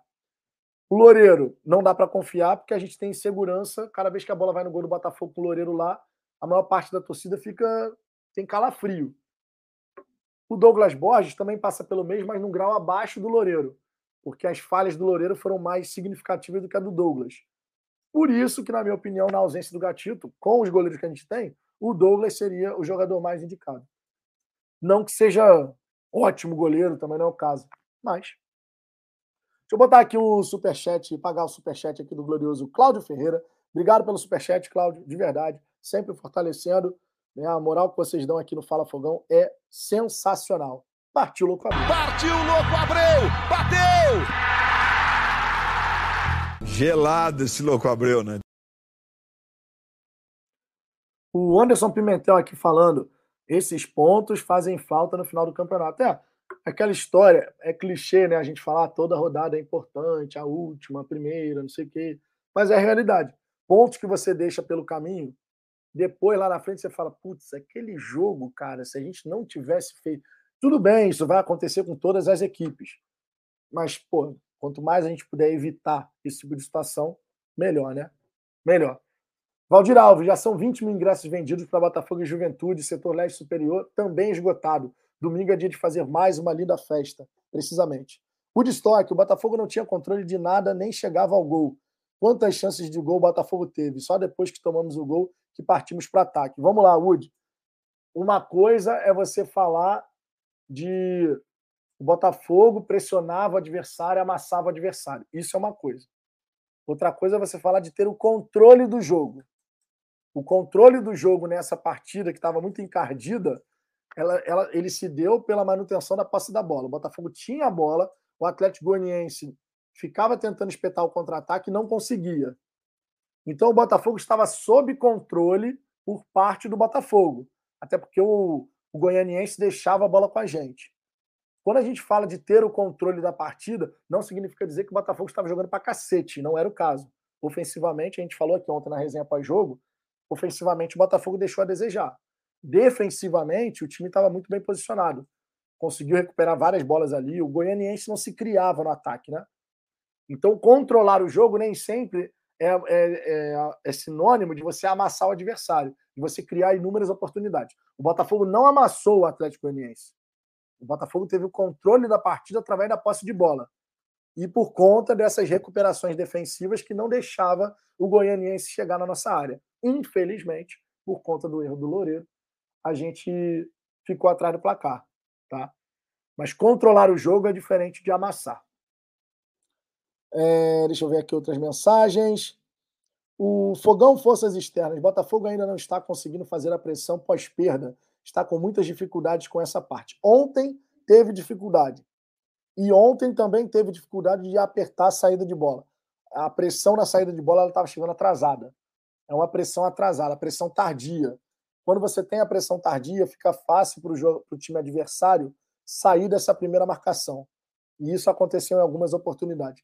Tanto é que o Botafogo roubou muitas bolas, no primeiro tempo especialmente, só que na última linha de defesa. O Daniel Borges roubou bola, o Saravia, o Sampaio, o Canu, depois o Cuesta. O Oyama roubou algumas, mas era mais próximo da última linha de defesa. A primeira linha de marcação lá na frente a pressão estava muito tardia. E aí ficava mais fácil para os caras passarem nessa primeira linha. Gabriel Guedes, Vitor, não vi se. Deixa eu tirar esse destaque aqui da tela rapidinho. Já falamos aqui mais uma vez sobre mais um destaque. Já já a gente vai seguir aqui com outras informações. Gabriel Guedes, Vitor, não vi se você já tinha comentado, mas você percebeu o Botafogo logo depois do gol um pouco perdido no jogo? Ou foi só impressão minha? Cara, sinceramente, não observei essa questão, não. Se eu falar para você que eu observei alguma coisa nesse sentido, é, eu estaria mentindo. Tá? Não observei, fiquei feliz pelo gol e tal. Quando deu a saída, logo na sequência, o, o Luiz Flávio encerrou a partida, né? Então, nem deu tempo de, sinceramente, eu ficar observando esse, esse detalhe, não. Isaac Lemos, Sampaio e Cuesta vão formar uma das melhores duplas de zaga do Brasil. Confiante aqui. O, o Woodstock, eu aconselho sempre a todos a gravar os jogos. Eu faço isso. Depois assisto os tapes sem paixão. Ver o jogo como ele acontece de fato. Repito, o Botafogo teve o controle através da posse de bola. O Botafogo não amassou o adversário. A gente tem que saber separar o que é controle do que é amassar o adversário e criar inúmeras oportunidades. De fato, não criamos inúmeras oportunidades, tá? De fato. É... Mas controlar o jogo é uma coisa. Amassar é outra e não foi não foi Não foi um amasso do Botafogo, sinceramente. A massa é uma outra situação, uma outra história. Foi um controle com a posse de bola, ponto. Mas a fase ofensiva do Botafogo ontem não estava encaixada. Rafael Yazawa, uma falha desse, dessa do Loureiro pode custar a Copa do Brasil. É o que eu, que eu já falei aqui em várias oportunidades e o que a torcida fala. 2007 está aí para nos lembrar, gente. 2007 o Botafogo tinha tudo para ganhar a Copa do Brasil. Tudo. Só não tinha goleiro. E nos custou a classificação para a final quem avançou foi o Figueirense e o Fluminense acabou sendo campeão. Aquele título caiu no colo do Fluminense. Porque o nosso time de 2007 era mais forte do que o do Fluminense. Então, gente já vivenciou isso, né? Então, o torcedor botafoguense ele tem uma certa ressalva. Woodstock aqui criticar. Woodstock, você criticar o Saravia nessa partida é brincadeira, né, Woodstock? Pô, pelo amor de Deus, aí não. Aí é corneta, é uma corneta completamente sem sentido. Criticar o Saravia, cara, não dá. Corneta cantou e cantou errado.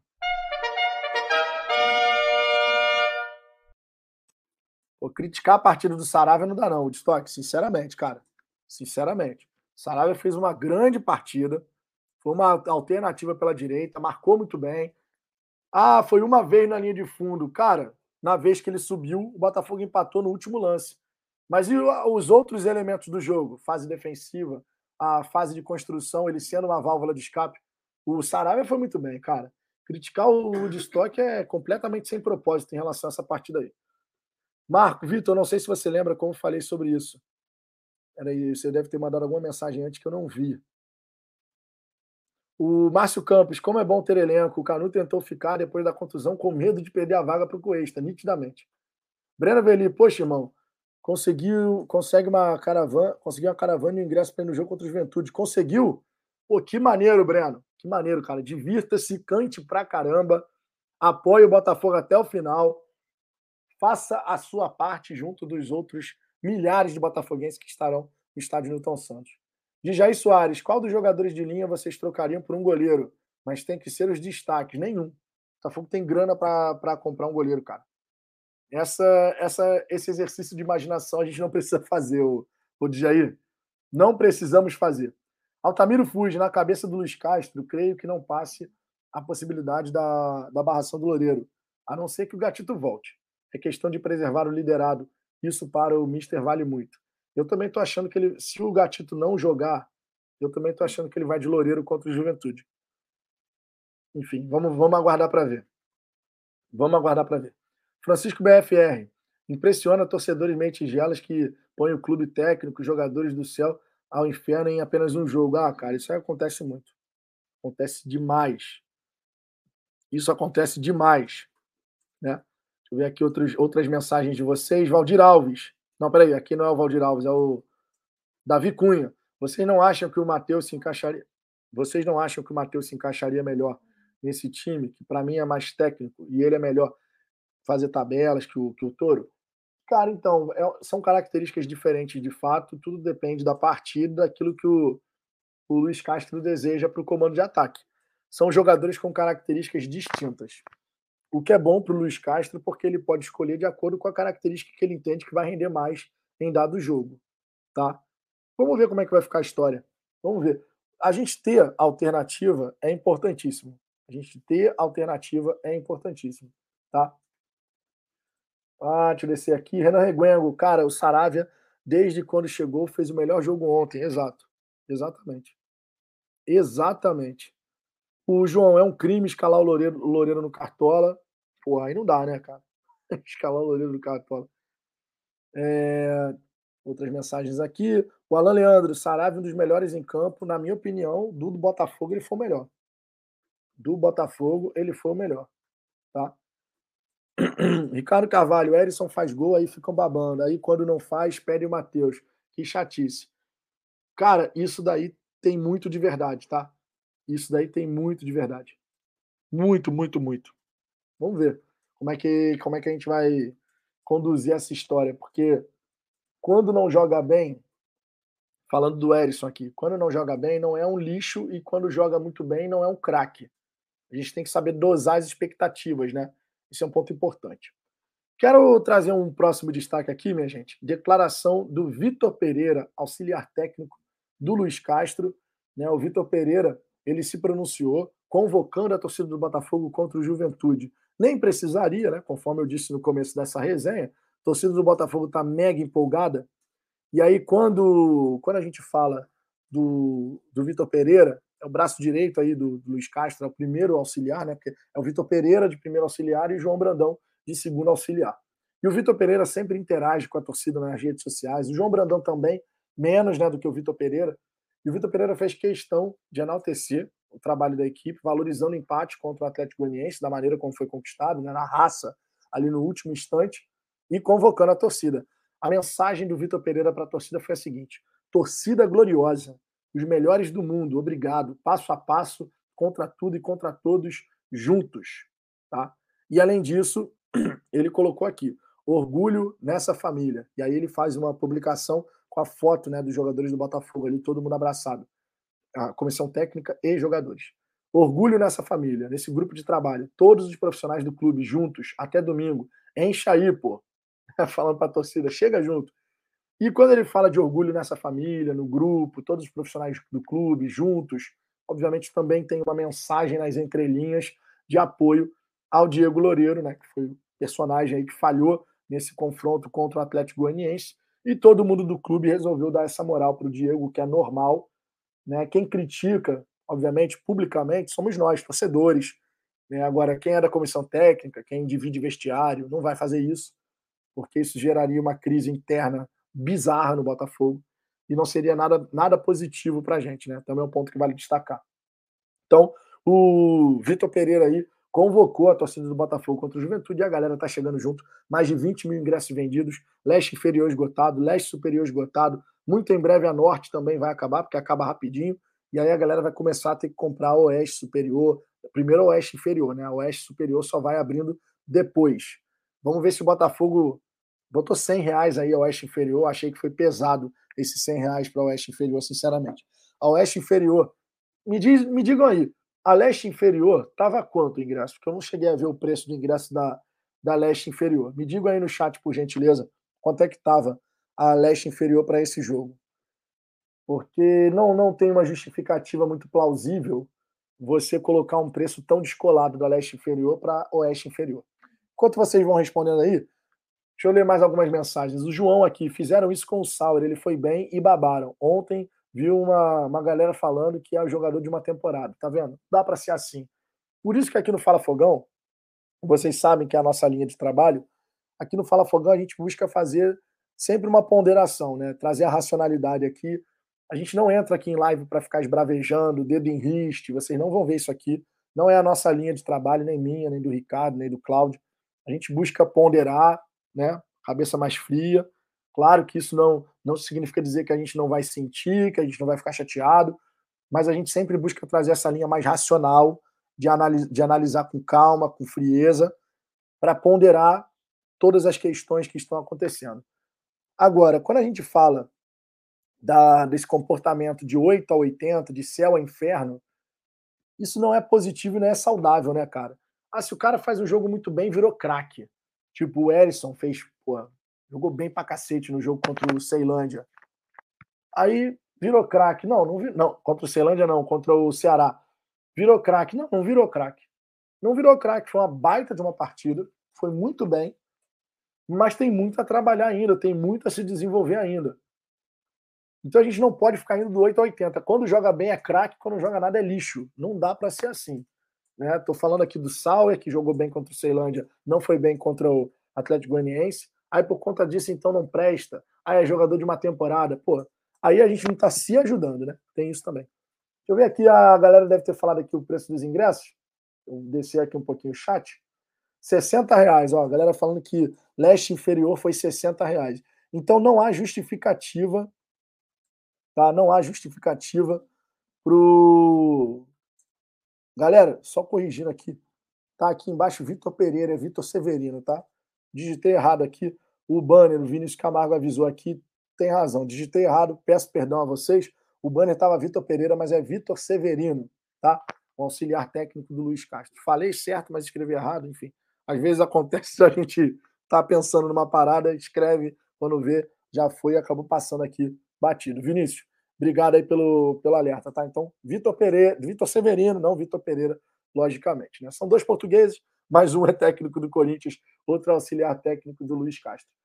Então, quando a gente fala, gente, sobre essa, essa questão envolvendo o Botafogo, né, de preço de ingresso, cara, não há tamanha justificativa para uma disparidade. 60 reais na leste inferior, 100 reais na oeste inferior. Não, não há justificativa plausível para um descolamento tão grande. Ah, mas pega sol na leste inferior. Cara, isso não é justificativa para 40 reais de diferença. Pelo menos é a minha visão. Tá? Pelo menos é a minha visão. Botafogo, então, que abra a oeste superior, porque a oeste superior eles botam um preço abaixo da, leste, da oeste inferior. Né? Então abre logo a oeste superior, porque vai ter gente que só vai conseguir comprar a oeste superior e a gente precisa ter o Botafoguense no estádio. O Botafogo não pode deixar para abrir a oeste superior só quando vender tudo da oeste inferior, porque vai demorar. Vai demorar a vender tudo da oeste inferior, sinceramente. Sebastião dos Santos, goleiro Navas do Paris Saint-Germain, está de saída, Vitor. É, mas aí, para vir jogar no Brasil Navas é difícil da gente imaginar, né? Difícil, difícil, cara. Bom goleiro, tá? Muito bom goleiro.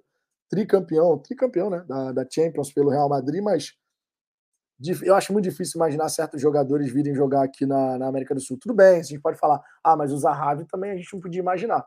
E existe boa chance disso acontecer. Sim, é verdade.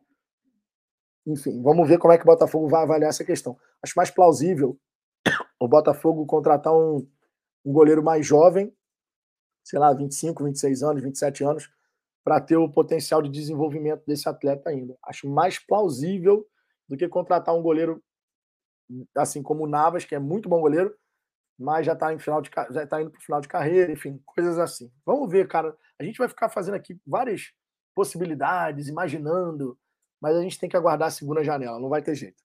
Não vai ter jeito. Ricardo Borges, prepare para manchete na semana do jogo com, com o Flamengo, ainda mais se vencemos o jogo contra o Juventude. Vão querer desestabilizar a bota. Ah, cara, isso é normal, né? Isso aí a gente já está acostumado. A galera falando aqui para eu, eu tenho que tomar um ban porque eu errei. Tá justo, tá justo. Cinco segundinhos de autoban aqui. Errei, troquei Vitor Severino, nosso glorioso auxiliar técnico, por Vitor Pereira. Justo, justo. Vocês têm razão. Um banzinho educativo para mim. Cinco segundinhos para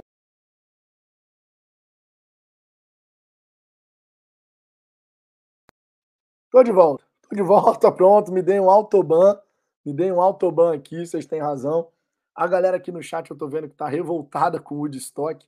Cara, o Woodstock, ele quando ativa o modo corneta, amigo, é complicado. O Woodstock, essa daqui é para você. Essa daqui é para você. A cornetinha cantando constante aqui no, no chat.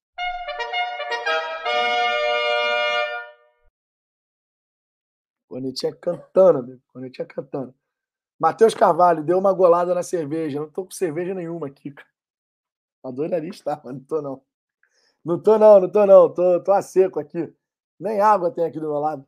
Deveria ter, inclusive, que eu tô com a voz meio rouca, né? Vocês perceberam.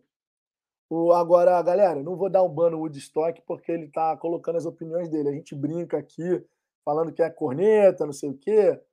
Enfim, são opiniões divergentes. O Woodstock é crítico pra cacete. Para ele, o Saravia não foi tão bem assim, pra gente foi. E é assim mesmo, cara. É assim mesmo. Vida que segue, tá? Vida que segue. É... Eu ver aqui mais alguns comentários.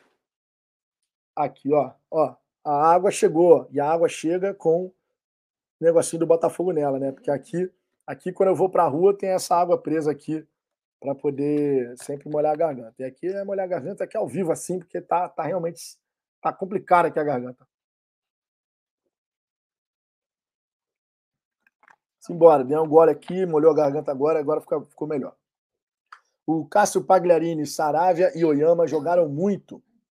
Jogaram muito. Larissa Nascimento, jogaram mesmo, tá? Na minha opinião, os dois jogaram muito bem.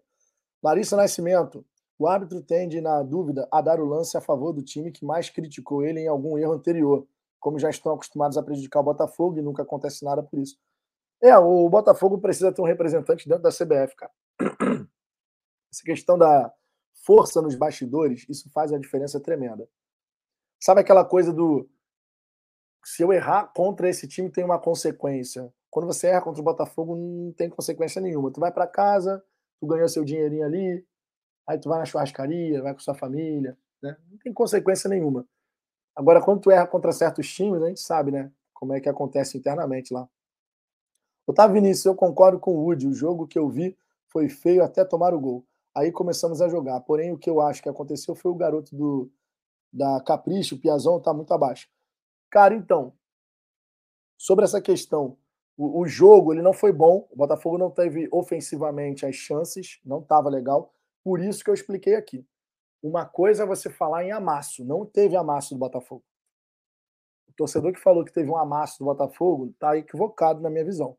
Não teve amasso. Amasso é quando você não deixa o adversário respirar, tu tá em cima, cria uma chance atrás da outra. Isso, na minha opinião, é um amasso. Agora, quando você controla a bola, tem a posse, não está conseguindo entrar na defesa adversária, você controla o jogo, porque o adversário tão pouco chega perto da sua defesa, mas você não está conseguindo agredir, porque ofensivamente você não está conseguindo ultrapassar a última barreira. Então, sim, o Botafogo controla o jogo, mas não amassa. Ofensivamente, o Botafogo não fez um jogo interessante nessa partida, tá? Não dá para a gente falar que fez, porque a gente não criou inúmeras oportunidades. Não criou. A verdade é essa. A gente não criou inúmeras oportunidades ao longo da partida. Primeiro tempo, o Botafogo não conseguiu levar perigo, sequer fez o goleiro adversário trabalhar. Então, controlar o jogo é uma coisa. O Botafogo teve a posse de bola, só você pegar as estatísticas, teve a bola, não sofreu sustos do Atlético Goianiense. O gol foi dado pelo Botafogo, né? Porque foi o Loureiro que entregou. E foi isso, cara. O Atlético Goianiense teve um lance de perigo que foi o escanteio. Só. Só. Não tem mais nada. Então, o Botafogo controlou o jogo. O Atlético Goianiense estava marcando bem. Né? Vamos também enaltecer aqui o adversário. Marcação estava firme. Mas controle da partida, o controle foi do Botafogo. O controle foi do Botafogo. O que não significa dizer que a gente amassou os, os caras, porque não foi o caso. O Botafogo não criou uma infinidade de chances. Não dá para a gente interpretar o jogo de uma outra maneira. Foi isso que aconteceu. A, a bola era nossa.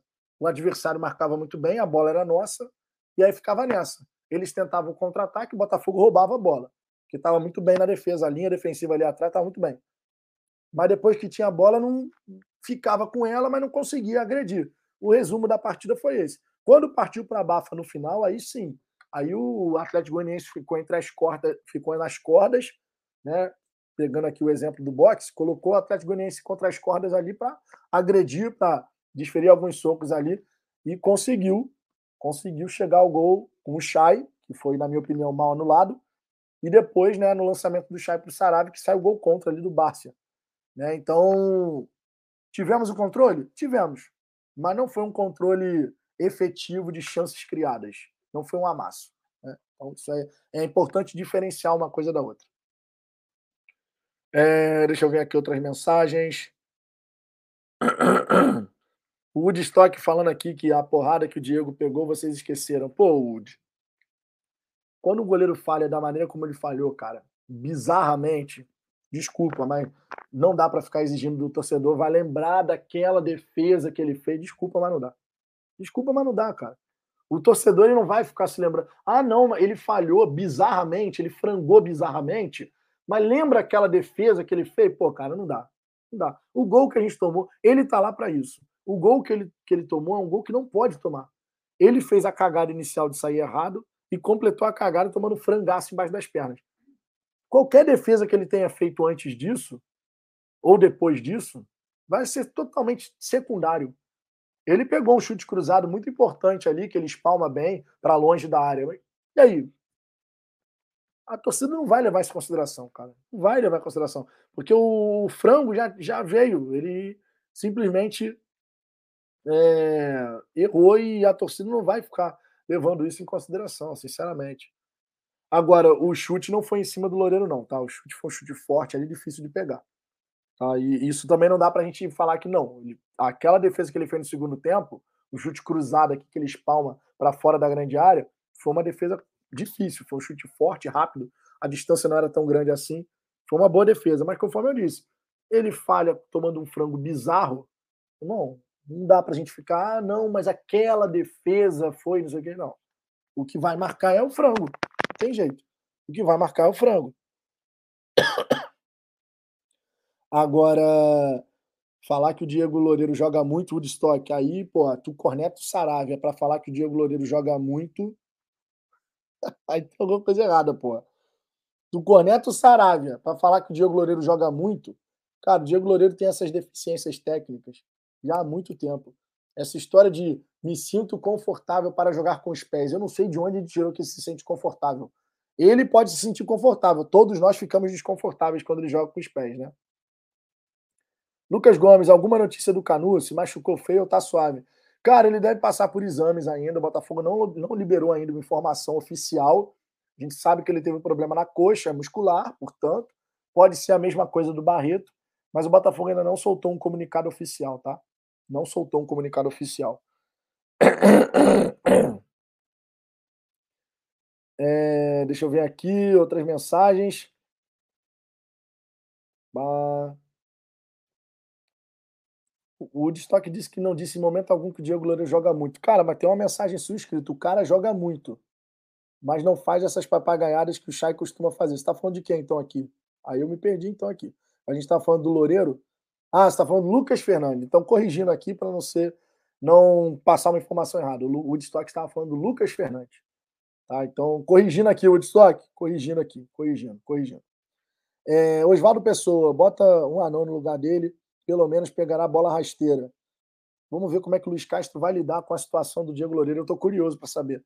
Estou achando que ele vai manter o Loureiro caso, caso o, o Gatito não possa jogar ainda. E esse caso do Gatito, cara, que situação complicada, meus amigos. Que situação complicada.